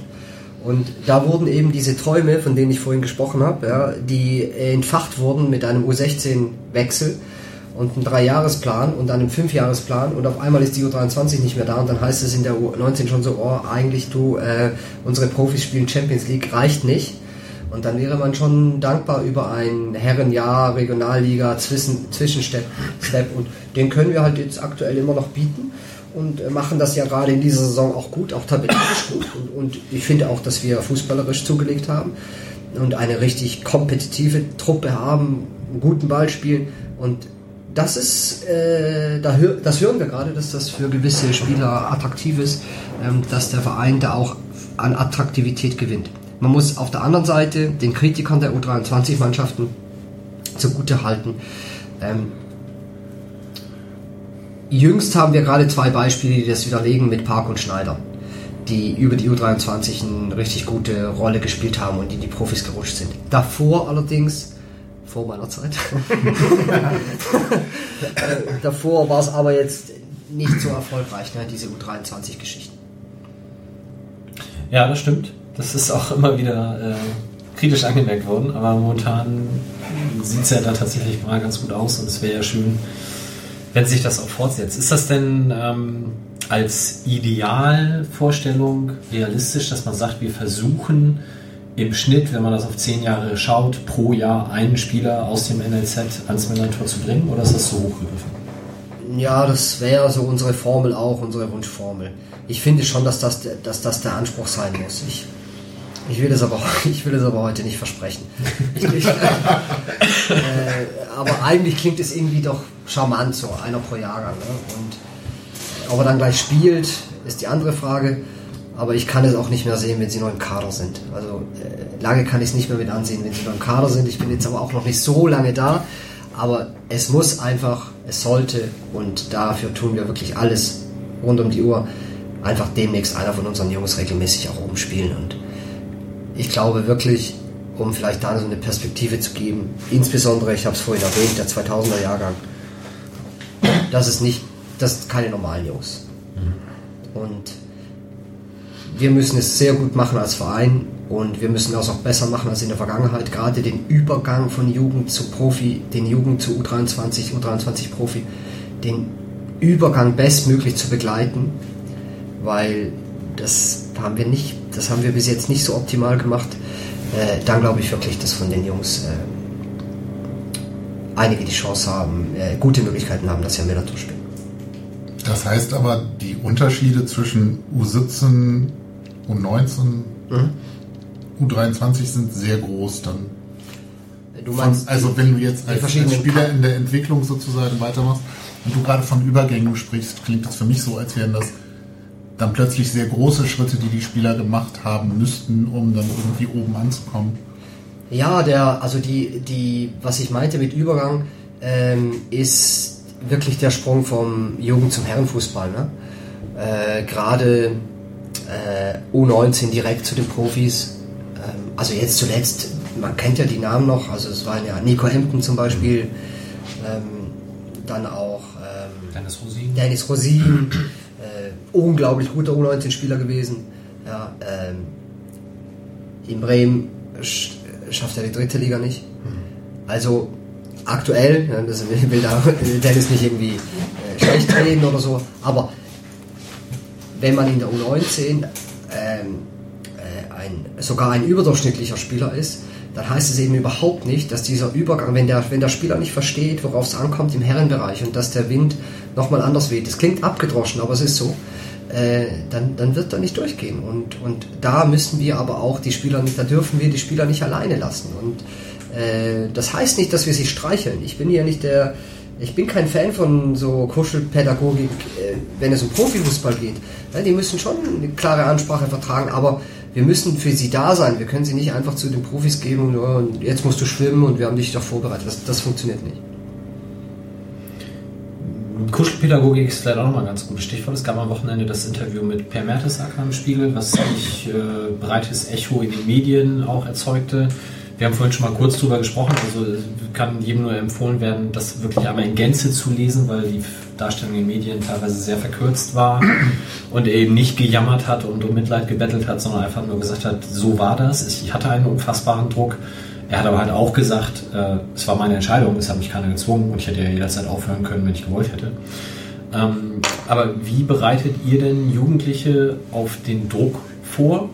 Weil ein Zitat zum Beispiel von Pervertes Akademie war auch, ähm, man hat mich diesem Psychologen vorgestellt und gesagt, wenn was ist, geh hin. Und alle in der Kabine haben sich angeguckt und gesagt, ja, ja, alles klar. Wenn ich da hingehe, bin ich der erste Affe, der hier irgendwie seine Schwäche eingesteht. Also hat es keiner wahrgenommen. Ähm, es war schon noch mal eine andere Zeit. Ne? Per ist jetzt auch ein bisschen älter. Das heißt, der Umgang mit Sportpsychologie an sich, mit dem Thema, der ist ja viel alltäglicher geworden als zu der Zeit, als äh, Mertesacker vielleicht in die erste Mannschaft gekommen ist. Und es ist jetzt nun wirklich keine, äh, kein Ausschlusskriterium in der Gruppe mehr, wenn jemand zum Sportpsychologen, Sportpsychologen geht. Ähm, auch die Trainer, ähm, auch die Trainer sind ja nicht mehr aus dem, äh, aus dem Holze geschnitzt, dass sie dass sie das abtun. Und wir tun das überhaupt nicht ab. Ihr habt es festgestellt, wir haben jetzt nicht mehr einen Sportpsychologen mit Michael Schirmer, sondern den zweiten Mentalcoach dazu gekriegt mit Daniel Klever, den ich aus Nürnberger Zeiten noch kannte, der Torwart war in der Bundesliga und der sich weitergebildet hat. Und die beiden sind ein ganz gutes Duo. Ähm, nämlich, wenn da, wenn da ein Spieler mit dem einen nicht kann, kann er noch mal zum anderen gehen. ähm, ich glaube, da haben wir, da haben wir wirklich ein gutes, ein gutes Tandem gefunden, was äh, für die Jungs da ist. Und wir versuchen diesem Aspekt eine völlig alltägliche ähm, Rolle zu, zu so, also ich, ich habe die Psychologie ist bei uns so, die Sportpsychologie ist bei uns so dabei, wie halt die Athletiktrainer auch und wie die, wie die Fußballtrainer auch. Und die sind in den Sitzungen so relevant wie die anderen und ich habe dafür eine Gleichwertigkeit gesorgt, äh, weil ich da überzeugt von bin, dass dieser Aspekt auf keinen Fall irgendwie stiefmütterlich behandelt werden darf. Und das sieht man auch in der Anordnung des Organigramms äh, auf der Internetseite, dass ähm, die Sportpsychologie auf gleicher Ebene ist wie die, wie die anderen Themen auch. Und äh, davon bin ich felsenfest überzeugt. Und das zeigt aber jetzt auch so der Alltag. Die Jungs sind da ähm, offener geworden und äh, Kon Kontakten auch. Ist nicht so wie bei Per. Okay. Gott sei Dank, aber auch er hat es ja geschafft. genau. ähm, ich muss jetzt mal ganz ketzerisch was fragen. Wenn du sagst, das Jugendtalentehaus hat fünf Plätze, äh, wir haben so und so viele Spieler und Mannschaften. Am Wochenende mich mit jemandem unterhalten, der hat mir erzählt, dass RB Leipzig jetzt das Raba, wie wir sie nennen, ähm, das Internat aufbläht von bisher schon 170 auf ja. dann 240. Da frage ich mich natürlich, Warum machen wir uns den ganzen Stress einfach noch? Wir können einfach das nehmen, was da abfällt. ich habe es jetzt bewusst so formuliert, natürlich wollen wir das nicht. Und die Leute, die da rausfallen, sind dann vielleicht charakterlich auch schon so weit, dass wir die gar nicht mehr haben wollen. Aber ähm, das Problem stellt sich ja, äh, wir kriegen ja diese super mega Top-Talente nicht, die es dann aber vielleicht auch schon nicht schaffen und für die dann vielleicht die zweite Liga ja auch ja, ausreichen wird. Absolut. Also das ist überhaupt kein doofer Gedanke. Den Gedanken, den wälzen wir auch äh, im Scouting. Mm, und wir sollten auf jeden Fall profitieren, wenn Jungs da den Sprung nicht schaffen bei diesen Großen. Äh, das ist ein guter Vorschlag, aber die Idee hatten wir auch schon. Und es gibt, es gibt, äh, es gibt auch schon zwei, drei Beispiele, wo wir das auch ziemlich konkret verfolgen, die dann auch eine Perspektive hätten, bei uns in der zweiten Liga zu spielen. Das ist äh, auf jeden Fall eine, eine, eine, eine gute Möglichkeit, auf gute, auf gute Spieler zuzugreifen. Das ist die eine und die andere ist trotzdem auch die eigene Ausbildung, weil Identifikation äh, St. Pauli ist mehr als Fußball und so, wir wissen das alle. Und dementsprechend äh, wären wir natürlich schon auch happy, wenn Jungs, die bei der St. Pauli im Dritten Reich Aufstellung waren, in zwei Jahren am Millantor spielen, äh, fände ich das nochmal charmanter als einer, der bei Bielefeld und bei Dortmund und bei RB im NLZ war und dann einfach in Zweitligakader. Absolut. Sehen wir, glaube ich, alle ähnlich. Ähm, St. Paulis Mehrheitsfußball ist vielleicht auch ein ganz gutes Stichwort. Äh, wie, also die Ausstellung hast du schon erwähnt. Ähm, für die Profis gibt es einmal im Jahr so einen Stadtteilrundgang. Mhm. Wie bereitet ihr oder wie, wie führt ihr U17, U19-Spieler oder auch die Jüngeren an das, ich sage jetzt mal, Besondere, was diesen Verein ausmacht, heran? Wie Ja. wart ihr schon im Fanladen? Es gibt, ähm, es gibt aktuell, ich muss es gestehen, keine geregelte, vorgeschriebene und durchgetaktete St. Pauli Kennenlernstrategie. Wir sind sie gerade am Überdenken, neu aufgleisen und ein bisschen in die Struktur bringen. Und wollen es eigentlich für die Saison äh, 18, 19 äh, neu machen. Aktuell ist es wirklich so, dass es auch ein bisschen auf Zuruf ist der einzelnen Trainer. Mal ist es tatsächlich Fanladen, dann ist es äh, zusammen ans Millantor gehen Spiele, dann ist es Balljungs, äh, dann ist es auch Stadtteil, äh, aber es ist mal so und mal so. Und es ist, muss ich gestehen, kein, äh, wir machen es nach diesem Plan und nach diesem Schema. Wir sind gerade am Überlegen, auch mit der Pädagogik, mit der neuen, mit Stefanie zusammen, wir können, wie können wir das äh, geschickt und klug und clever und auch zeitsparend, aber auf eine gute Art irgendwie aufgleisen. Okay. Einen Punkt habe ich hier noch stehen: Zusammenarbeit mit Stoke City. Ich habe bisher irgendwie gedacht, naja, das passiert auf eurem Level eher nichts. Jetzt habe ich gestern gelesen auf der Homepage, Josh Brehor oder so ähnlich, U13 Cheftrainer und Youth Development Face Coach Ja. in Stoke, war bei dir zu Gast. Ja, genau. Was habt ihr denn gemacht? Ja, ich habe ihm, ich habe ihm, ich habe ihm so erzählt, wie ich heute erzähle, was wir, was wir bei uns machen, wie es bei uns aussieht. Und er hat ein bisschen von sich erzählt und hat äh, die Trainings angeguckt. Einmal kurz von den Profis, aber er war in erster Linie natürlich auch für seinen Bereich da, war im Romerskamp, ist mit meinen Trainern mitgefahren. Die waren am Montagabend auch auf St. Pauli weg. Das gehört auch dazu. Genau, ich glaube, das haben meine Trainer gut gemacht und ich habe gestern und heute länger mit ihm gesprochen. Und äh, ja, klingt jetzt, klingt jetzt sehr, sehr unaufgeregt. Äh, War es auch. Wir haben einfach ausgetauscht, wie es bei Ihnen, wie es bei uns, äh, Struktur, auch, auch zum Beispiel an, anhand des Organigramms, wie viele Festangestellte sind da unterwegs, warum machen die das so in der U9 schon oder in der U13 und äh, so ausgetauscht. Er war der erste Besuch im NLZ von Stoke. Ich war noch nicht da. Ich muss aber gestehen, das lag nur an mir und nicht an was anderem. Wir hatten diese Zertifizierung, die uns unglaublich vereinnahmt hat. Die wird auch noch Thema sein bis April. Die hindert uns so an diesen spannenden Alltagsthemen, wie eben zum Beispiel Stadtteil, wie eben zum Beispiel Identifikation, DNA. Und die hindert uns auch an solchen Ausflügen mit zwei, drei Trainern zu Stoke City. Also die Lust ist schon da, ähm, aber wir ertrinken phasenweise auch ein bisschen im Alltag. Und das habe ich mir auch vorgenommen für jetzt Frühjahr beziehungsweise die neue Saison, dass wir als Team und auch was Personalentwicklung anbetrifft, einfach es schaffen müssen, aus diesem von Wochenende zu Wochenende, von Spiel zu Spiel Alltag denke, da so ein bisschen rauszukommen. Und äh, dafür würde sich natürlich auch so ein Trip zu Stoke City anbieten. Wie viele Spiele siehst du denn am Wochenende? Also angenommen, die Mannschaften von U, ich sag mal, U14 bis U23 spielen alle zu Hause, dann würdest du alle Heimspiele sehen? Nein, auch das wäre gelogen, aber ich gucke jetzt nächstes Wochenende gucke ich U17 am Samstag, danach U23. Äh, U17 spielt um 11, U23 spielt äh, um 15.30 Uhr, wenn ich mich nicht täusche. Und dann spielt am Sonntag die U16, ich glaube gegen Osnabrück. Wenn ich, ja, ja, die drei. Und dank DFB TV dann die Auswärtsspiele teilweise real life oder? Ja, ja, also mal nur Zusammenschnitte, mal äh, eine Videoanalyse, was auch ganz gut ist, ne? mal, mal dann nicht, mal nicht das Spiel zu sehen, sondern dann den Videoschnitt vom Trainer, so und das zu coachen, da mal reinzugehen, äh, mal so, mal so. Also das, ähm, ich äh, fahre auch mal auswärts, äh, wenn es ein spannendes Spiel ist, gucke ich ein bisschen auf die Begegnung so. Und was sagt die Sportpsychologie bei dir zum Thema Burnout-Prophylaxe? Ich meine, das ist gar nicht so lustig. Also, ja. ähm, wir haben ja jetzt sehr viel über Spieler und so äh, gesprochen. Das betrifft ja aber auch äh, den, ja. den, Trainer.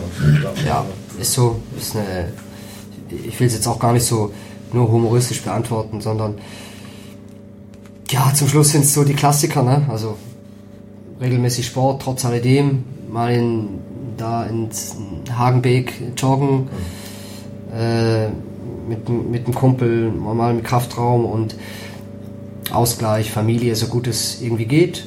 Aber das ist auf jeden Fall eine Aufgabe, ja, das ist so und ähm, ich habe schon auch die Hoffnung, dass wenn wir die Struktur ist schon gut, aber wenn wir bezüglich Manpower, wenn wir es noch besser aufgleisen, wenn die, ähm, ja, ich habe da Hoffnung, wenn die Bereichsleiter ihre Bereiche noch besser im Griff haben, wenn wir die Kommunikation noch irgendwie effizienter machen, so, dann, dann wird vielleicht, vielleicht auch noch mal ein bisschen entspannter. Und, aber zum Schluss sind es wirklich diese, diese Klassiker-Themen wie gut schlafen, regelmäßig Sport und so. Und ansonsten ist ja am Ende des Monats immer, wie Anne Trusen damals schon sagte, auf dem Übersteigershändler, der Blick aufs Konto am Ende des Monats, der entschädigt dann für alles. Hat André gesagt? Ja, so ungefähr. er meinte, glaube ich, er spielt mal mit seinem Pauli, was hier das meiste Geld zu verdienen. Sehr gut. Ja. Wie siehst du in die Zukunft? Zum einen individuell, also hast du irgendwie Bock, nochmal als Profitrainer zu arbeiten irgendwann oder ist dieses Nachwuchsding eigentlich das, wo du jetzt ich sag mal, vielleicht sesshaft werden magst. Ähm, und fußballerisch, was passiert in den nächsten Jahren so auf den Plätzen? Was ist irgendwie der neueste heiße Scheiß aus der U11 oder so? Mhm. Also zu mir ist es so, dass ich, sagt man immer so in so, in so Interviewsituationen, aber dass ich mich aktuell natürlich wirklich, äh, kann mir wirklich Stand heute nicht, nichts Besseres vorstellen. Ich finde es super spannend und gut und habe Bock auf mehr hier beim FC St. Pauli im Sinne von, äh, ich möchte die Jungs ans Millertor bringen. Das ist äh, eigentlich aktuell das große Ziel, das mich auch jeden Tag antreibt und bin super happy mit dem Job und ähm, wir haben noch einiges zu tun. Aber ich habe auch, äh, das kann man sich denken, ich habe jetzt auch nicht gänzlich abgeschlossen mit dem Traineramt. Bin, glaube ich, zu jung dafür, dass ich mich jetzt definitiv entscheiden muss ich kann mir aktuell beide Sachen vorstellen. Ich fühle mich wohl in dieser äh, konzeptionelleren Arbeit mit Platz und Büro. Könnte mir aber auch vorstellen, dass vielleicht in zwei, drei, vier Jahren auch nochmal anders ist und es mich ums Verrecken auf den Platz zieht. So. Könnte ich, kann, kann ich heute nicht so beantworten. Ähm, und was ich glaube ist, dass also ich habe schon ein bisschen Bedenken, dass man hat irgendwie gedacht, vor ein paar Jahren habe ich gedacht, der Druck kann nicht größer werden und die Angst vor Niederlagen auch nicht und so. Aber, aber aktuell, ich weiß nicht, wie es euch geht, aber ich finde alle, also ganz viele Spiele sind bloß nicht das erste Tor kriegen mhm. und äh, es klingt echt langweilig. Wir trainieren auch öfter Umschalten, schon in der Jugend. Also definitiv ist es ein Schwerpunkt bei uns. Wir spielen alle auf Umschalten. Keiner will mehr das Spiel bestimmen. So und ich bin kein Fußballromantiker, überhaupt nicht. Ich finde, ich finde auch innovative Geschichten, wie, wie sie Julian äh, in Hoffenheim weitergeführt hat und so, mit dem ich den Lehrgang gemacht habe. Ähm, ich, ich finde, das hat alles seine Berechtigung, aber ich, ich fände schon auch gut, wenn, wenn man, wenn man wieder mehr kickt. Ist das denn eher ein individuelles Problem, dass die Spielerqualität oder dass nee. vielleicht die, die Grätsche zu groß ist zwischen den Top-Mannschaften und dem, was dann so da drunter folgt? Also so ich, glaube, ich glaube, das ist gut, dass du nochmal nachfragst. Ich wollte eigentlich auch davor damit sagen, ich glaube halt die Angst vor drei Niederlagen am Stück und äh, äh, Sportdirektor weg und Trainer weg und so, die ist halt, die wird halt nicht kleiner. Ne? Das ist, äh, das ist so, und dann spielen alle auf Umschalten. Dann macht man hinten dicht und, und, und guckt, dass man zwei Schnelle hat und so. Also es klingt jetzt so salopp. Natürlich kann man das, kann man das noch viel detaillierter auf, aufbröseln, aber ihr wisst, was ich, was ich sagen will. Es spielen alle irgendwie das Gleiche und die haben, die Angst ist zu groß. Aber das passt so ein bisschen zu dem, was du relativ am Anfang, da haben wir irgendwie gerade mit dir in Nürnberg sozusagen gesagt hast, irgendwie du findest Leute spannend, die irgendwie nicht kurzfristig aus Angst um ihren eigenen Job oder so Korrekt. Entscheidungen treffen, Korrekt. sondern halt versuchen, das Beste zu machen, jetzt Ja. mal unabhängig von sich selber. Und diese Angstszenarien sind ja ganz stark auch getrieben von, wie ticken Vereine im modernen Fußball. Hollerbach wird nach sieben Spielen wieder entlassen, weil es irgendwie nicht passt. Ähm, Stabilität in Strukturen und sowas. Das heißt, das spielt ja dann damit rein wahrscheinlich. Korrekt. Ich komme gerade nicht zu einer Frage. Denkt nur laut, aber Ja, ähm, ja, ja. läuft ja dann so ein bisschen darauf hinaus, dass das ganze System im Prinzip Teil des Problems ist und nicht nur das, was man dann auf dem Platz sieht. Ja. Ähm, ich frage mich halt phasenweise, und ich bin ja nur so in der Halbverantwortung gewesen als Co-Trainer. Ist doch mal was anderes, wenn man an der Front ist. Und das glaube ich auch. Aber ein bisschen mehr Mut und, und einfach so ein, so ein, ähm, so eine,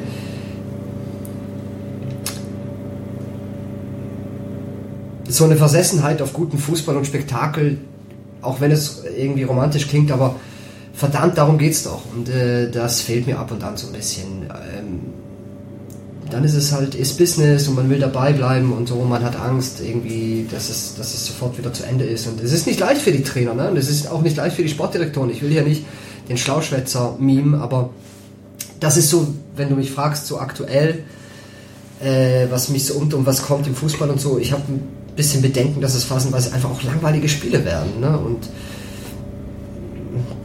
es halt, haut mich ab und an, also haut mich nicht so vom Hocker irgendwie. Also ich glaube, da ist die Bundesliga dieses Jahr halt auch echt ein absolutes Negativbeispiel. Das ist halt, Also jetzt halt das auch, oder?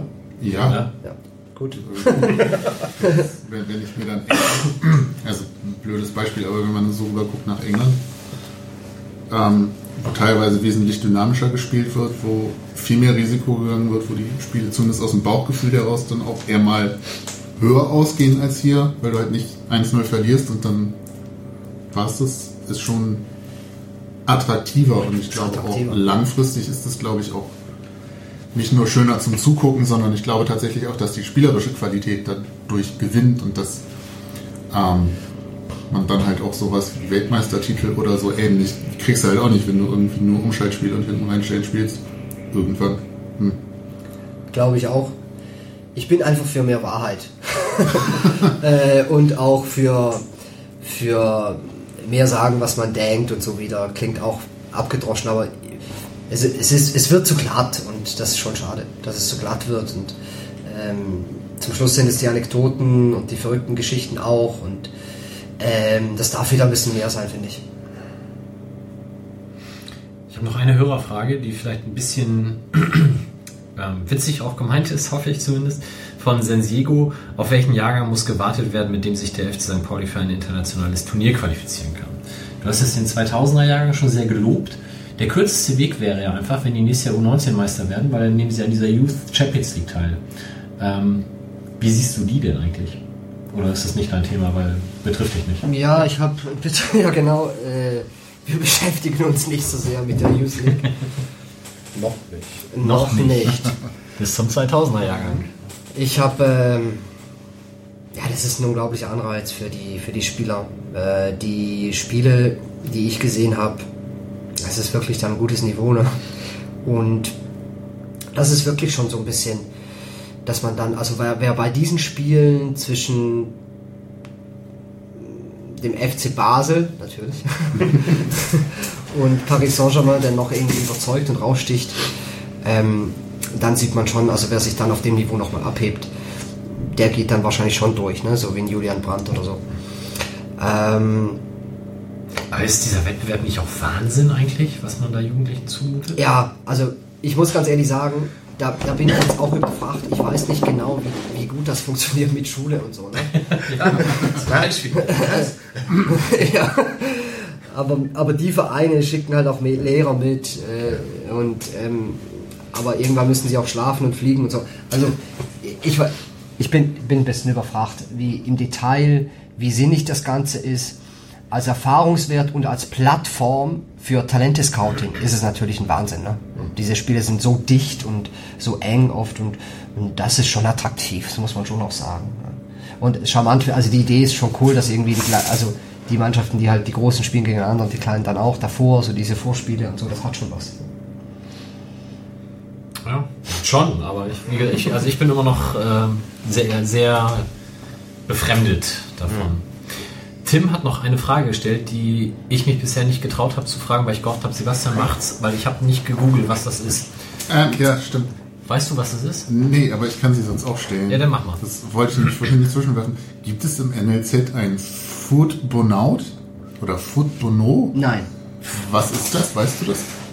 Ja, das ist ein Gebilde, wo die Spieler drinstehen und die Bälle fliegen ihnen äh, computerisiert um die Ohren und sie müssen sie annehmen und in die Tore oder aber in die äh, Eckchen oder so versenken. Also kognitives Training auf engem Raum und äh, Das kenne ich von FIFA. Weiter hast du es mir gesagt. Hey, Bezirksliga in Bremen, komm. das ist Ich schon meine bei geil. FIFA. Das ist schon geil äh, für individuelles Training. Mm, gibt mittlerweile äh, schon noch neuere Modelle, die dann ähm, die ähm, die Spielsituationen noch echter nachstellen, weil der Ball auch noch mal echter auf den Spieler kommt und so. Rein für Techniktraining, kognitives Training, Reaktionsschnelligkeit, Annahme und so äh, und auch äh, Passqualität ist es schon gutes Training. Kostet auch nichts zum Teil. und man muss auch sagen, es kann auch nur einer drin sein, ne? Und von daher ist schon eine richtig dolle Anschaffung. Aber klar, gewisse Vereine haben das. Wie ist das im, im Training? Man kriegt ja irgendwie immer auch von Bundesliga-Trainer, Thomas Tuchel hat mal irgendwie, bei YouTube gibt es das so eine Ansprache an irgendwelche Coaches gehalten, wo er dann über Trainingsformen spricht und so.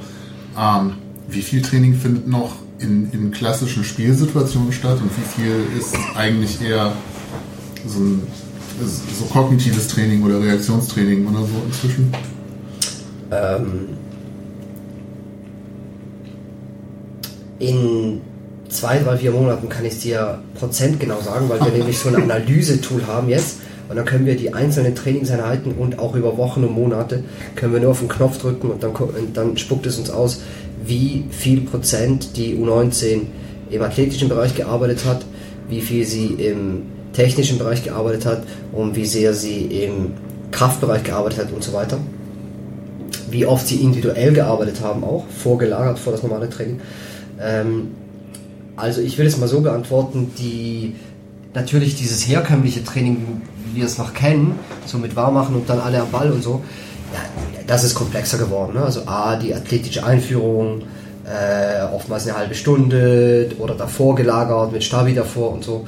Und diese kognitiven Geschichten, gerade mit ähm, das Tor hat die rote Farbe, das Tor hat die gelbe Farbe und so. Das machen wir auch sehr regelmäßig. Ich würde jetzt einfach so sagen Drittel, Drittel, Drittel. Also so Drittel normal wie herkömmlich, ein Drittel komplex, sagt man, komplexere Form. Und äh, dann auch nochmal ein Drittel ähm, Athletik dazu. Okay, und komplex heißt dann sinngemäß so ein bisschen kognitive Überforderungen schaffen, um schnelle Reaktionen zu provozieren und Genau. Entscheidungen zu Korrekt, korrekt, ja. Mhm. Also halt einfach nicht nur Tore aufstellen und spielen, Naja. sondern ähm, ähm, auch ähm, verschiedene kognitive Reize in hoher Frequenz aussetzen, hoher Gegner- und Raumdruck, ähm, hohe, ähm, also hohe Entscheidungs... ähm, Häufigkeit. Häufigkeit, genau. Solche Geschichten. Okay. Ich habe tatsächlich den Fragenpark hier mehr oder weniger abgearbeitet. Hast du noch von Tim noch irgendwas? Fragen mal. Ach, das vielleicht tatsächlich. Wir haben vorhin kurz darüber gesprochen, ähm, dass es ja in, in Hamburg zum Beispiel auch nur noch die Jahrgangsmannschaften gibt. Ähm, Tim fragt, ich bin ein Dezemberkind. Ich vermute, dass ich deswegen nie eine faire Chance bekommen habe. Das ist, also merke ich tatsächlich bei uns jetzt in, im Kinderbereich bei meinem Sohn auch schon so, ähm, dass andere Mannschaften, die etwas leistungsbezogener spielen, nur Januar, Februar, März Geborene haben. Ja. Das ist krass. Ja, ist brutal. Ähm, Ähm, wir haben Spieler, die wirklich, also wir haben gute Spieler, die im Dezember geboren sind. Äh, einer fällt mir gerade ein, der ist 24.12. geboren. Und bei dem kann man wirklich sagen, wenn das noch sieben Tage, wenn das sieben Tage später gewesen wäre, dann wäre wär er Nationalspieler. Und das ist wirklich Pech. Ähm, Ja. das, ist wirklich, das ist wirklich dumm gelaufen irgendwie. Und aber wir können es nicht ändern, wir können nur Folgendes machen. Wir müssen diese Spieler richtig einschätzen. Und das ist bei uns wirklich ein Thema. Und das versuchen wir, wenn immer es, also wenn immer es geht, wir, wir wissen einfach, wir müssen wissen, wann ist dieser Junge geboren. Und äh, ist es jetzt so, dass er in dieser Mannschaft jetzt gerade seine Leistung nicht abruft, nur aufgrund der fehlenden neun Monate oder ist es wirklich so, dass er nicht reicht? Und das ist also Erfahrungswerte, Einschätzungskompetenz. Äh, ist der Spätgeborene jetzt, äh, ist er hinten dran, weil er spät geboren ist oder reicht er wirklich nicht? Und das ist dann Expertise und ähm, das ist aber so, dass wir uns dessen bewusst sind und zwar alle Trainer. Also diesen, diesen Effekt, den das, ähm, das alte, oder nee, das späte Ge Geburtsdatum hat, das, das wissen wir und darauf wollen wir auch reagieren. Äh, Im Sinne von dann halt ein Jahr länger warten und gucken, kommt jetzt körperlich bei ihm später der Schub oder sowas.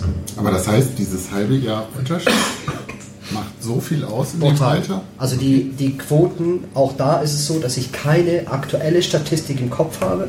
Es wäre ganz gut, wenn ich das nochmal nachlesen würde, um eine ganz aktuelle zu haben.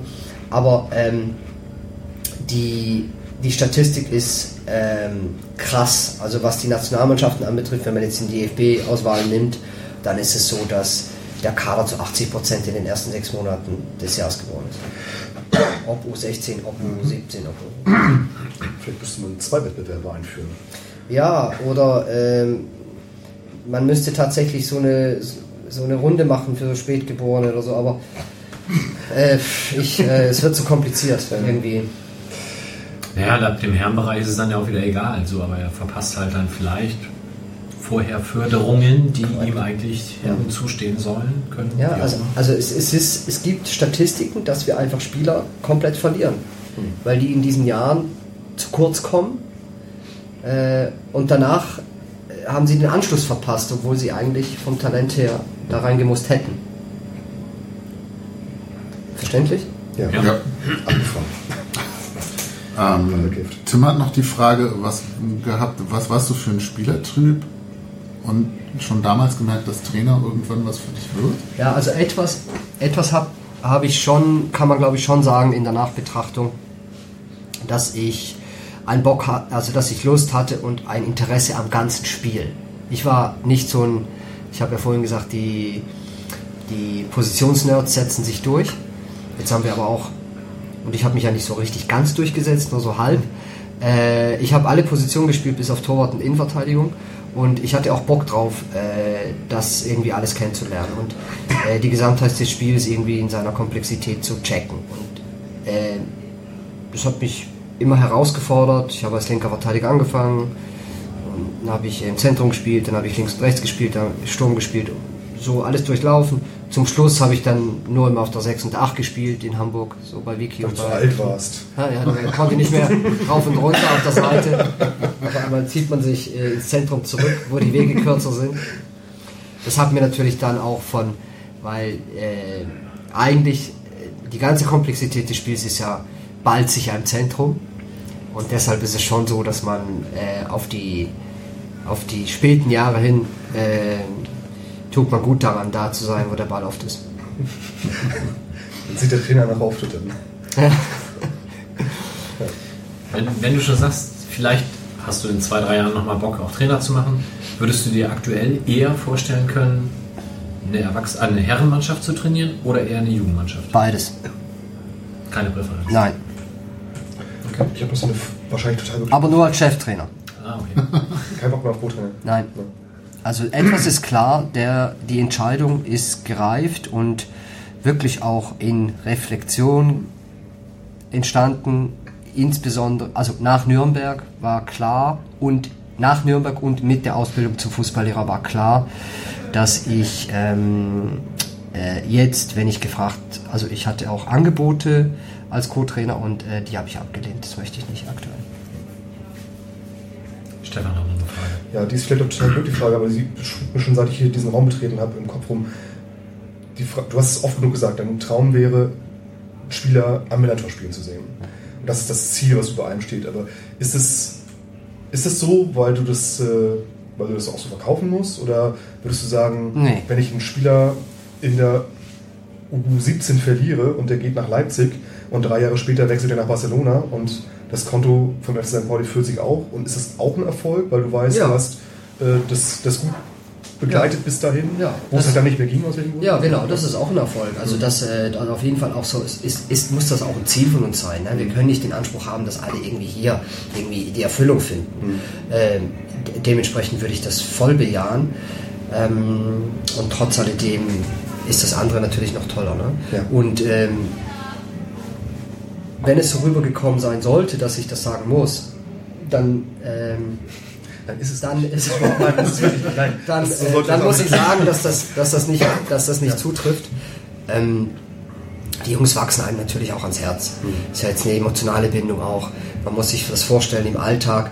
Äh, vorhin, ich, ich habe ich hab mich selber nicht mehr reden, äh, wie sagt man, reden können, hören, hören können. Reden hören können. Reden, reden hören können, äh, wenn ich, wenn ich über unseren Alltag spreche. Aber vielleicht hier nochmal ein Satz.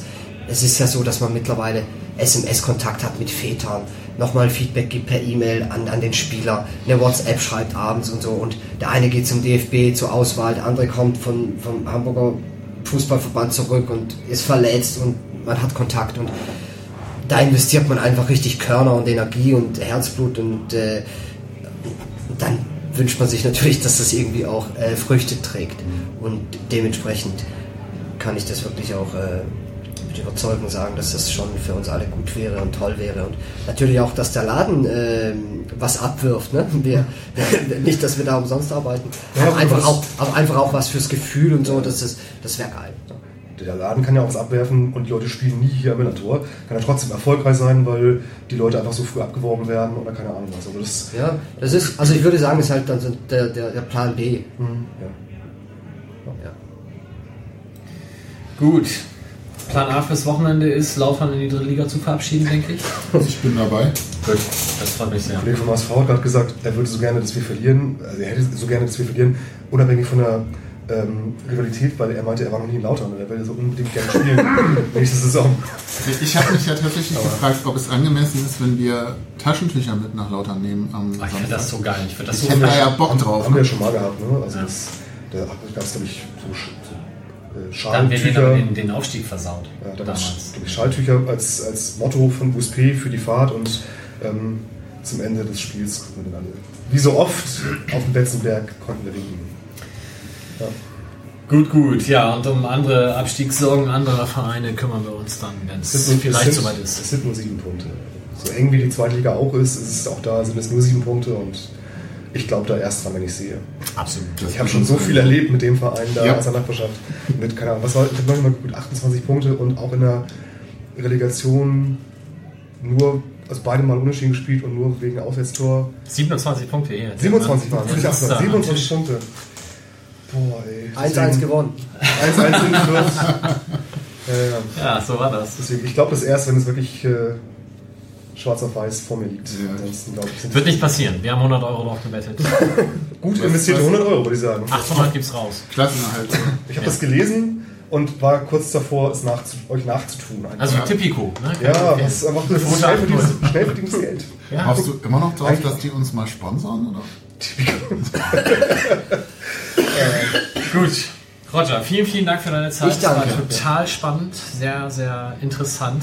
Ähm, und ja, ich hoffe, dass wir dann den 2000er Jahrgang doch mal in der UEFA Youth Champions League sehen und dann feststellen, ob das eine gute Idee war, dieser Wettbewerb. Drück die Daumen. In dem Sinne, ähm, euch allen ein schönes Wochenende, viel Spaß in Lautern und wir hören uns dann in drei Wochen wieder. Tschüss. Tschüss. Tschüss. Zack, haha, zu früh gefreut. Die Stimme aus dem Off nochmal ganz kurz. Ich hatte es anfangs schon angekündigt und nur jetzt am Ende vergessen nochmal zu erwähnen. Wir haben noch was für euch, nämlich Wilko liest aus alten Übersteigern. Auch dabei viel Spaß. Einen wunderschönen guten Tag. endlich, endlich gibt es mal wieder eine Folge Willkulis aus alten Übersteigern.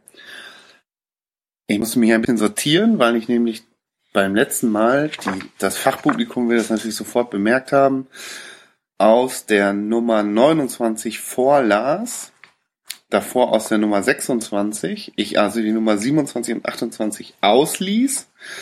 Deswegen heute die Nummer 27 nachhole. Die ist vom 31. Mai 1997. Kostete 2 D-Mark oder 1 Euro und 2 Cent. Das war schon mit aufgedruckt. Und ich glaube, das ist vier Jahre vor wirklicher Euro-Einführung. Den Titel kann ich leider nicht verraten. Ähm, es ist eine Abrechnungsausgabe, steht drauf. Das Bild kann ich aber nicht beschreiben.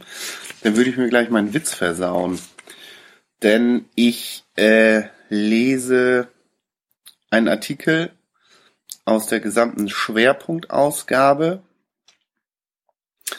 und widme dieses Stück allen HSV-Fans. Der Titel ist Mein erster Abstieg. Eigentlich sollte dies hier ein Ausblick auf die nächste Saison in Liga 2 werden, wird aber irgendwie doch Teil 1 der geplanten, nie realisierten und auch anders gedachten US-Serie Mein erstes Mal. Denn beim Sammeln meiner Gedanken zur Zukunft ist mir klar geworden, dass die Ursache für die Planung für das Unterhaus, der Abstieg, mein erster ebensolcher ist, sieht man mal vom Abgang des VfB Lübeck aus der Oberliga Nord 1983 ab. Aber das gehört hier nun wirklich nicht her. Mein erstes St. Pauli-Spiel durfte ich nämlich erst am 3. August 1991 gegen Bayer Uerdingen, ein 3 zu 1, erleben und genießen, also just nach jenem sagenumwobenen drei Jahren First Class.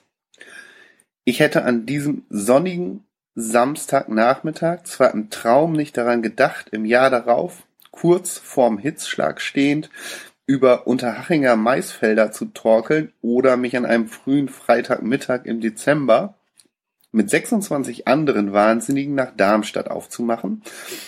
Aber da war schon was hängen geblieben. In den dann folgenden Jahren im Zweitliga-Niemandsland war der Nichtaufstieg 1994 natürlich höchst enttäuschend, aber mit einem Abstieg ganz klar nicht gleichzusetzen und sogar aus der Horrorsaison 92/93 konnte ich noch was Positives rausziehen.